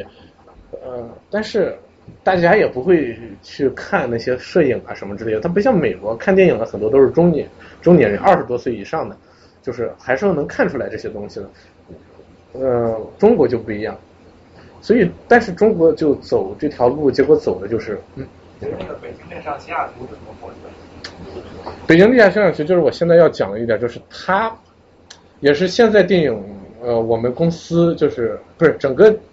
中国电影就是又找到了一条新路，就是在外国取景，就是就是就是现在就是走那种奢侈品牌啊或者什么之类的，这种已经太弱了，直接在外国取景，然后把外国社会就是做的特别的，就是那种虚魔幻，结果整的一帮国内的小姑娘就在那想，哎呀，外国长啥样啊，都想去看，结果呃，这是一个新的一个题材，包括小爸爸，然后包括现在就是我在这儿就深有体会，我们公司就是几个老总来纽约取景，这两个月来了两次，就是很夸张的，就是很多片子都想多少在外国就是搞一些呃取景啊什么之类的，很有意思。说前一段时间在那个高原还还好。对，有可能我不太清楚这个，这个我也不太清楚。但是估计，但是自从也是北京遇上西雅图这些这些片子，这个片子之后，就是发现，哎，在外国取景还能够再挣一部分钱，然后呢，好，这个模式马上大家都去洗去模拟了。比如说典型的那个小爸爸，也是在这边有一些取景什么之类的。但那个北京亮西雅图，我觉得质量还是挺高的。怎么说呢？就是呃，因为它整中国的整部整部呃所有的水准就那个样子，所以你会感觉哎这个片子还 OK 一些，所以就会觉得挺高。但是如果要是嗯中国的导演呃电影的呃水平都特别强的话，这部片子也只能说是 OK。就是你不会觉得，就会觉得，哎，这部片子你你就你就不会说出这种话了，你就会觉得，哎，比起那些更好的片子来说，这个片子就是太讨巧了，编剧的方面。那那你觉得那那片子还有什么不足呢？我我觉得就是他是怎么着，就是中国电影，就是我刚才说的，就是他很喜欢加一些金钱元素，结果现在这个元素已经被误入歧途了。典型的就是《北京遇上西雅图》，还有就是这个《小时代》。比如《小时代》里边，他总是对话里边总会出现，就是说女主角训这个男演员，就是说你呃你是一个富二代，你啥也不会。他本来你这样子说就 OK 了嘛，你非得就是说你是呃你是一个随手进了什么什么商店，随便买了一件什么什么衣服的，你总是这样子一个生活，你肯定不了解什么什么样的一些事儿。我觉得你没有必要把这些店名还有衣服名给说出来。你要是说出来这些的话，就明显就误导这些观众去啊、想这些东西到底是什么玩意儿。然后，并且他把这些有钱人的这些生活，就是其实有就是很就是跟现实生活脱节特别明显。特别的夸张，整个生活就会感觉哇，有原来有钱人跟普通人的生活原来是差距这么大，其实压根儿就不是这个样子的，有钱人也是普通人，所以呃，结果但是整的这些小嗯小同学呢，小朋友们就就觉得呃小学生就是觉得哎呀，原来呃上层社会是这样，就很崇拜这样的生活，结果这样的票房，《小时代》两部拍拍了那么水，结果挣了八亿多票房，那那也是这个原因，所以嗯。并且这种情况也是，嗯，就是大家也是用的比较烂，但是其实这种东西呢，按现在来说的话，就是文化毒瘤，就有点像那个《华尔街之狼》，就是总是在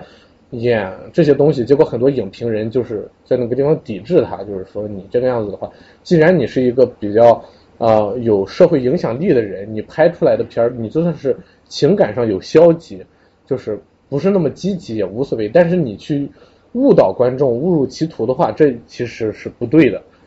嗯，尤其是你还是以挣钱为你的这个目的的话，那就更不对了。嗯，所以包括北京这样西雅图，他就是给那个二奶啊，不好意思。问一下，你觉得那个中国合伙人那部电影为什么火？中国合伙人的话，它呃一部分就是首先呃偶像元素特别强，其次呢就是它比较应用于就是现在。就是很多呃学生去求学啊这样的一个呃出国求学，然后等各个方面的一个呃还有创业的一个怎么说呢？一个潮流，大家都想着去挣钱，然后嗯，然后想着去出国留学，然后正好出来一部这样子的片子，然后大家就都会去看。但是这部片子其实票房就明显不如《小时代》这些高。它虽然是励志片，但是它的票房就。那呃也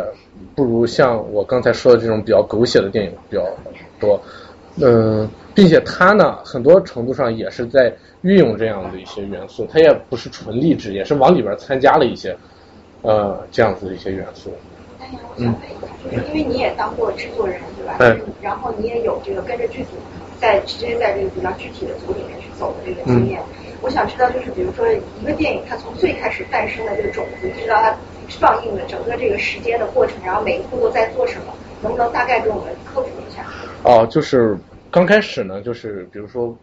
我的工作就是在嗯一些作家出版社呀、长江文艺出版社这些地方，就是找书，找一些改编改编书约，就比如说有些小说可能比较适合改编，然后我就去买下来，然后给我们公司。嗯，就首先呢是这样，就是可能只有一个小说比较大家都喜欢。我觉得可能以后会火，我买下来，买下来之后呢，我的上级就会去审核要不要投这个钱，投了这个钱之后呢，再去找一些广告赞助，搞找完广告赞助。上级就是制作人是吧？制片人。呃。其他的投资人。呃，对，是投资人。投资人。然后，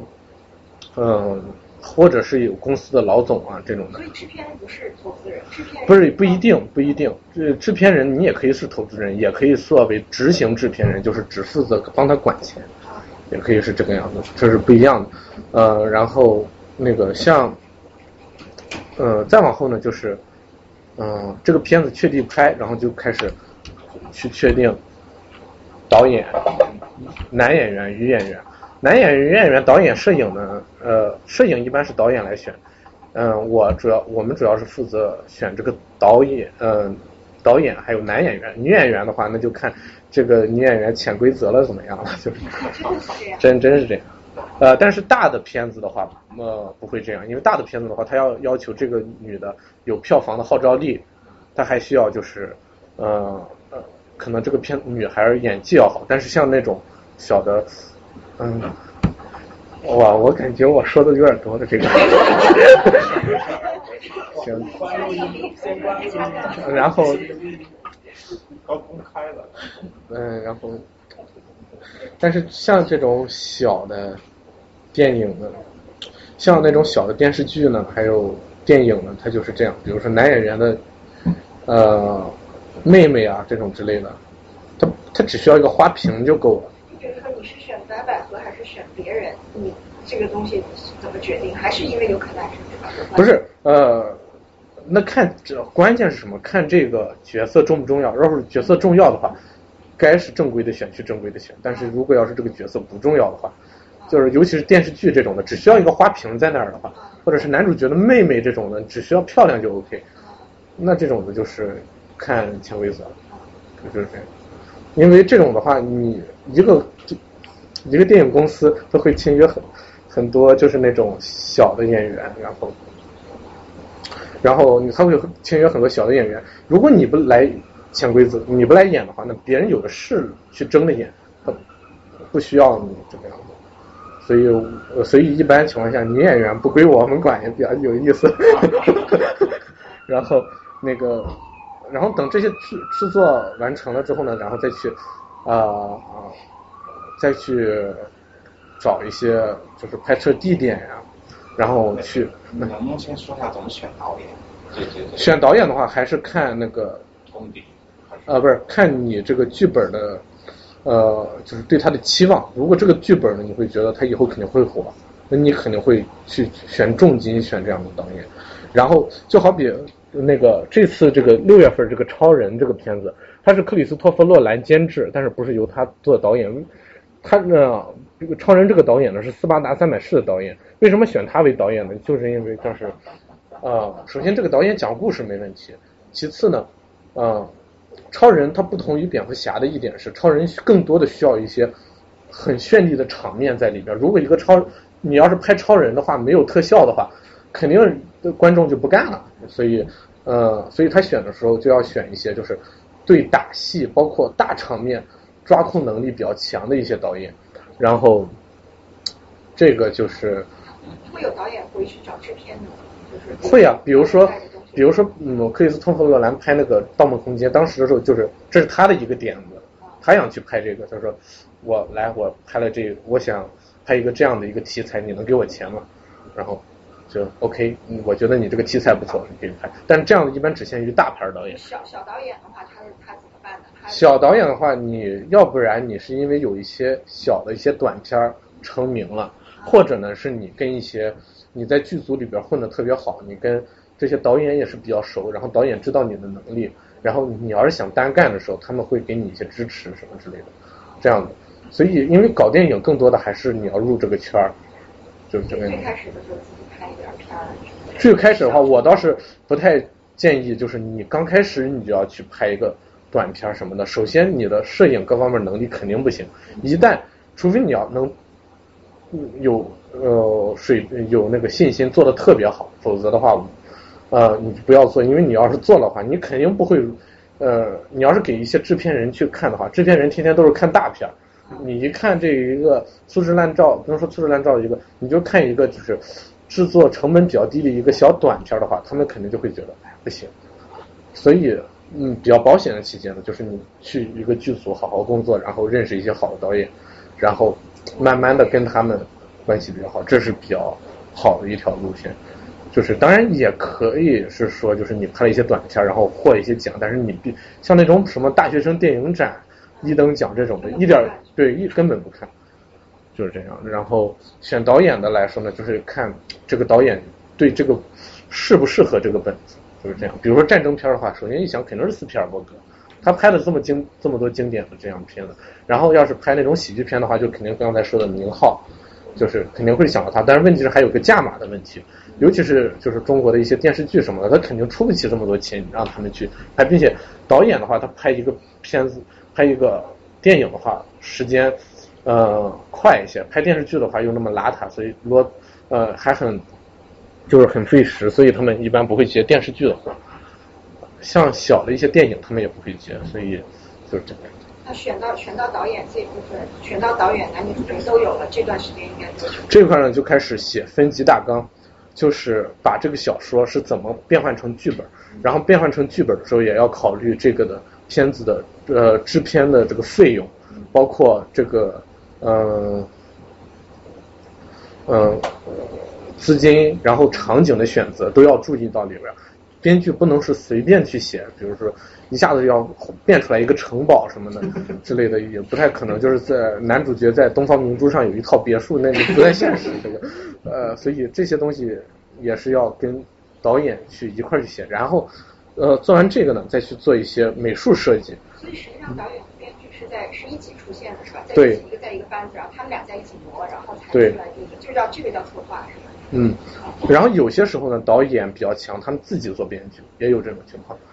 然后就是跟摄影去磨，就是去磨，就是这个镜头该怎么拍，怎么样在这一个场景里边，我要达到一个什么效果，然后，然后等嗯各方面做到嗯策划做的 OK 的时候就开机，开机前先吃顿饭，关机之后再吃顿饭。但男女主角这时候其实根本没他们事儿，对吧？男女主角男呃也会，男女主角就会去负责任的呃角呃那些男女明星呢就会去研究这个剧本，怎么让他去更入戏一些。因为很多情况下，他不是说我们两个在对话，不是说你这一台摄影机在拍我们俩，有些时候呢可能是我对着一台摄影机在对话，然后我还要表现的呃各种那种感情出来，所以这也是非常难的。嗯，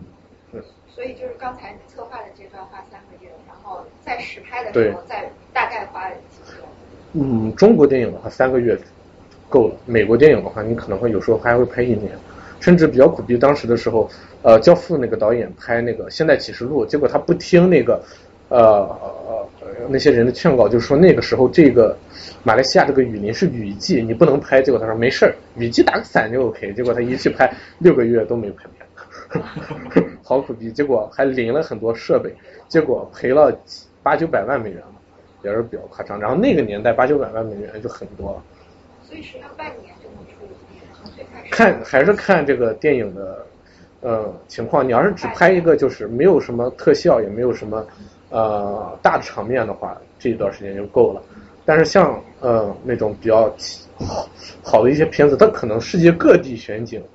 这种的话就要麻烦很多。对，对，并且可能这个摄影。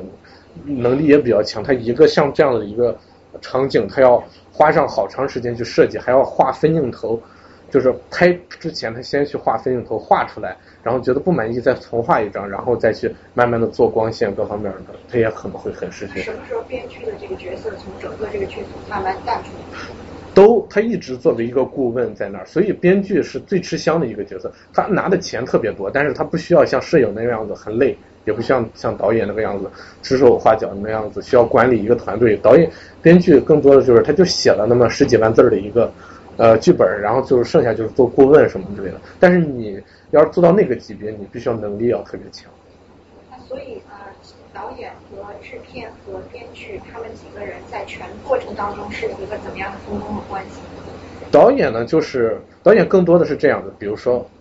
你给我设呃设计一个台词儿，或者是怎么着？我想让他表达出来，就是他呃这个男主角很伤感什么之类。然后编剧就去想哦，怎么能让这个呃故事更这一段戏更伤感一些？导演负责整个大的脉络，然后剩下的细节交给编剧去做。然后摄影呢就去帮助导演怎么把这个故事搬到荧幕上。然后那摄影很重要，整个整个摄影相当于呃呃。呃，相当于怎么说呢？摄影相当于在电影里边的副经理一个级别，就是副二把手的一个级别。虽然，所以现在一些大牌的一些呃摄摄影指导，他们拿的钱是跟导演一样的，甚至比导演还要强，就是这样。就是，那就是摄影实际上早期进的也很早，是吧？对，进的非非常早，分镜啊。甚至《指环王》当时的那个摄影。光他那个，据说他做那个画分镜，画的那个呃那个就是分镜的那个纸张的数能够填满一整间屋子，就是就是做精细做到这个程度。但是中国电影现在已经不会画分镜了，只会在广告的时候画画，因为中国电影就是随便摆着玩儿拍一下。所以制片实际上等着这个班子齐了，他就他选没他他就不再做了。不，制片也有其不一样。制片的话，首先他要呃去选导演各方面是他的活，然后还有呢，他要监督这个片子，因为有些时候导演可能就是拍着拍着，他好想把一些自己的一些东西给呃放进去，但是呢，你要呃把握就是这个片子如果上映之后，它会不会挣钱，所以这个片子的一些剪辑的节奏。还有呃制作的这个整体的套路各方面的话，还是要跟那个嗯演员去呃协商，更多的相当于一个监管的一个呃呃一个职位，甚至在美国制片人的地位也特别高到什么程度？美国的制片人甚至可以在电影中间的时候换导演，他要是觉得这个片子你拍的跟我想的不一样，我可以直接把你换掉，就是这个也制片人也是非常强的。我们看到好多演导演或者演员后期就去做制片了，那他们，那实际上我觉得制片并不是一个完全是一个实现他艺术想法的一个。对，因为它还有一个什么好处呢？比如说你是一个新人，我是一个很有名的导演，我做你的制片的话，就表示我能，呃，我信任你，你能把这个做好。这样子的话，很多人会投会投钱给你，然后很多大牌的一些摄影师、特效师他会去加盟你的团队，然后在。拍这个片子的时候，可能就是说谁谁做监制，就是也是做的，可能对一些新人来说会很大的帮助。团队领袖的感觉，或者像那种投资商里面比较有经验的那个合伙人带着下来。对，就是这样。行，那。呃，这个这其实是有点别人闹的那个问题，就是像。等于像你刚刚说的，说很多东西是在他拍之前他已经有讲很多镜头，他已经全部设计好了，但是在拍的时候还是。呃，我给大家看几个分镜头，那个就是哎呀，没我这儿没有，忘了。那个分分镜头的话，有一些牛强的分镜头，他们在拍的时，就是嗯，拍之前画出来的效果跟嗯拍出来的效果是一样的。你要是去考北京电影学院的话，它中间的话有一个艺考。当时的时候就是给你个故事，让你后让你用八幅画表现出来，很多呃，然后这种时候呢，你就去想怎么去设计这个镜头。其实是它不仅要设计的漂亮，它还要呃考验这个画的人的一些能力。比如说你要模仿这个什么样的镜头会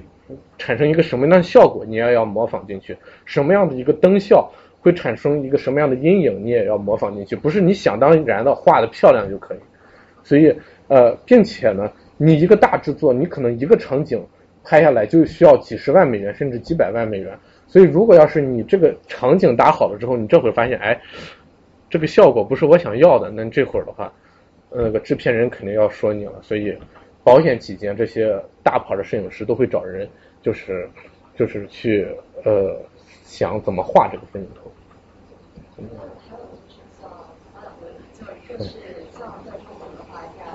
拍一个电影拍的那种资金的运作是在六早说投钱的人一般是投钱的话，一般这个比较散一些，嗯，很多情况下呢是这个样子。比如说你，我事先我还我还是该找人投钱找人投钱，但是我该找那些广告呃赞助找广告赞助，然后投完了这些钱之后呢，我再把广告赞助。再捞上一笔，嗯，但是广告赞助的这笔钱呢，它不会用在拍那拍摄方面，往往是这个样子，就是会被用来和这个利润是合在一块的。然后这个呃投资人呢，一般也是一些电影公司的老总，当然也有，你要是认识一些有钱的，你可以让找他来投，这个无所谓。但是呃，现在像我们公司一年会接到呃那种。大大小小的那种剧本，那种一百多个、二百多个，所以选的话也是选的比较苛刻，甚至不会觉得你这个片子好就会选，就是呃很多时候还是看你这个片子会不会那个就是挣钱。比如说我给大家举个例子，就是当去年的时候，我从新新新呃不是长江文艺出版社。呃，买下了一本书的版权，然后那个书确实拍的不错，叫做《新熟》，跟六六那个新书不一样。那个片子就是也是讲医院的，但是它是讲的就是四个医学大学生毕业之后，然后进入医院里边工作，然后就是呃揭露一些医院的一些内幕啊什么之类的，故事还是比较不错。然后就是展现这四个大学生他们进入医院之后，呃，看到这些内幕，他们的一些行为啊，然后人生走向，然后围绕着一个女患者，然后这个女患者呢，因为一个医疗事故，就是比较被害的比较惨，但是她不知道这是一个医疗事故，就是院方骗她的，呃，就说其实是呃这不是个医疗事故，就是你根本就没有这方面的一个损伤期。啊，然后男主角呢知道这个呃真相，但是他呢又呃就觉得很对不起女主角，就去帮这个女主角，呃嗯没事就去帮这个女主角，然后然后这个女主角就会很感激这个男的，他们两个就慢慢的有一个爱情，其实是比较惨的一个事儿的，因为他不知道这个男的是因为可怜他才去接近他，但是当我把这个片子给了我那个老板之后，我老板说 OK 可以拍，然后就行，那搞就是。改编一下吧，然后改编成当时的时候我没参与改编，然后改编成一个啥效果呢？当时我就吓怕了，就是四个帅哥男大学生毕业之后，各种在医院里边耍帅，然后 然后四个人就跟像那个流星花园一样追着一个很漂亮的女生在那个地方，我就觉得这狗血爱情剧啊，F 四这是，然后就这个片子我就说我没法拍这个，改的太狗血了。购买的是他那个改编权。对改编权不会是。版权，因为你要是有版权的话，你出书的这个版权也是由你来操作了。那这样子的话，那出版社肯定不愿意。就是这个改编权多少钱？看情况，其大的话几百万都不是一百万、二百万，甚至几百万的都有。像那种小的话，十几万、二十几万、十几万可能给作者，然后再给十几万给那个啥。标准的像大大的那种片子的话，四十万的话就是。一部分给出版社，一部分给作者就 OK 了。但是这种情况也是押宝，就是不出名的话，有些可能写的确实很不错，但是也有一些可能就是狗血，就是那个这些这个 OK。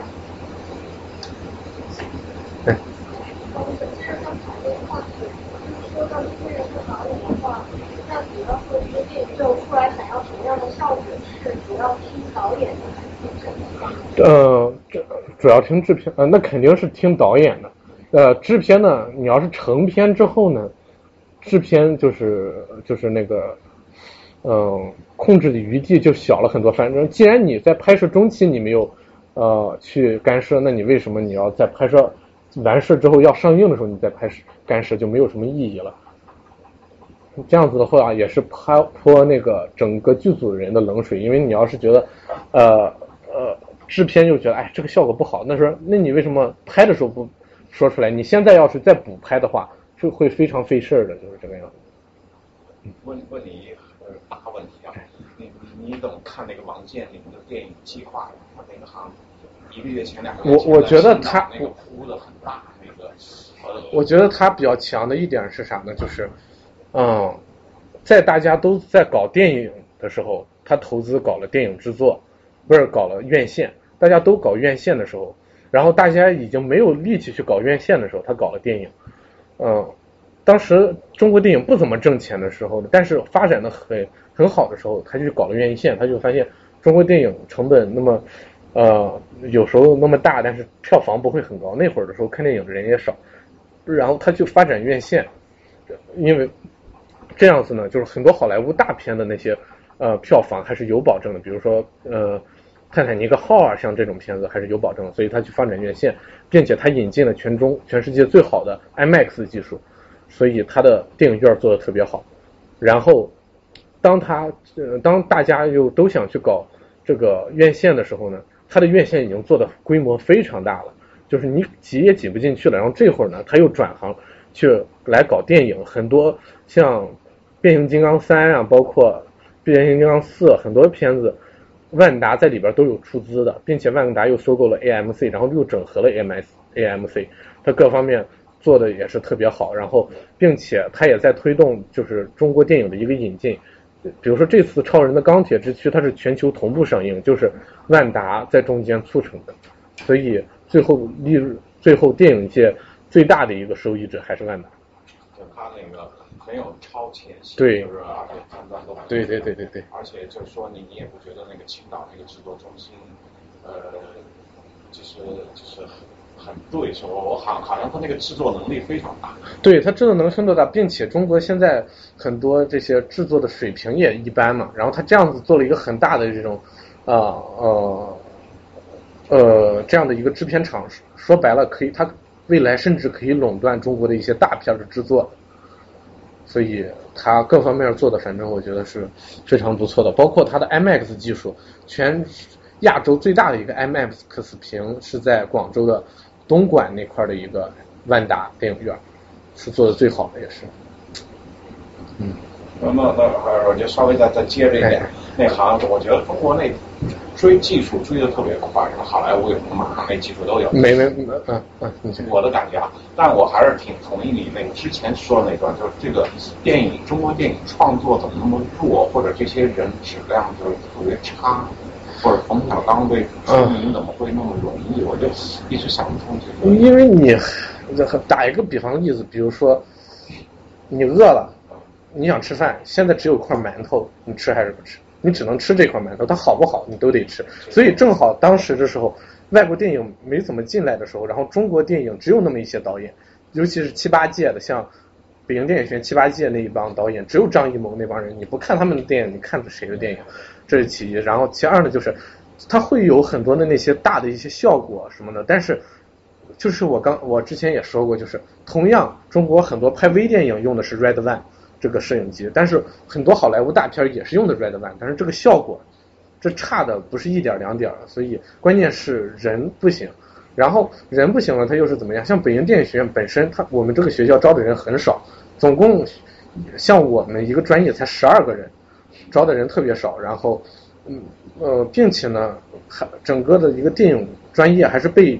少数的中国戏剧学院、中央戏剧学院、北京电影学院这几个学校给垄断着，然后他们呢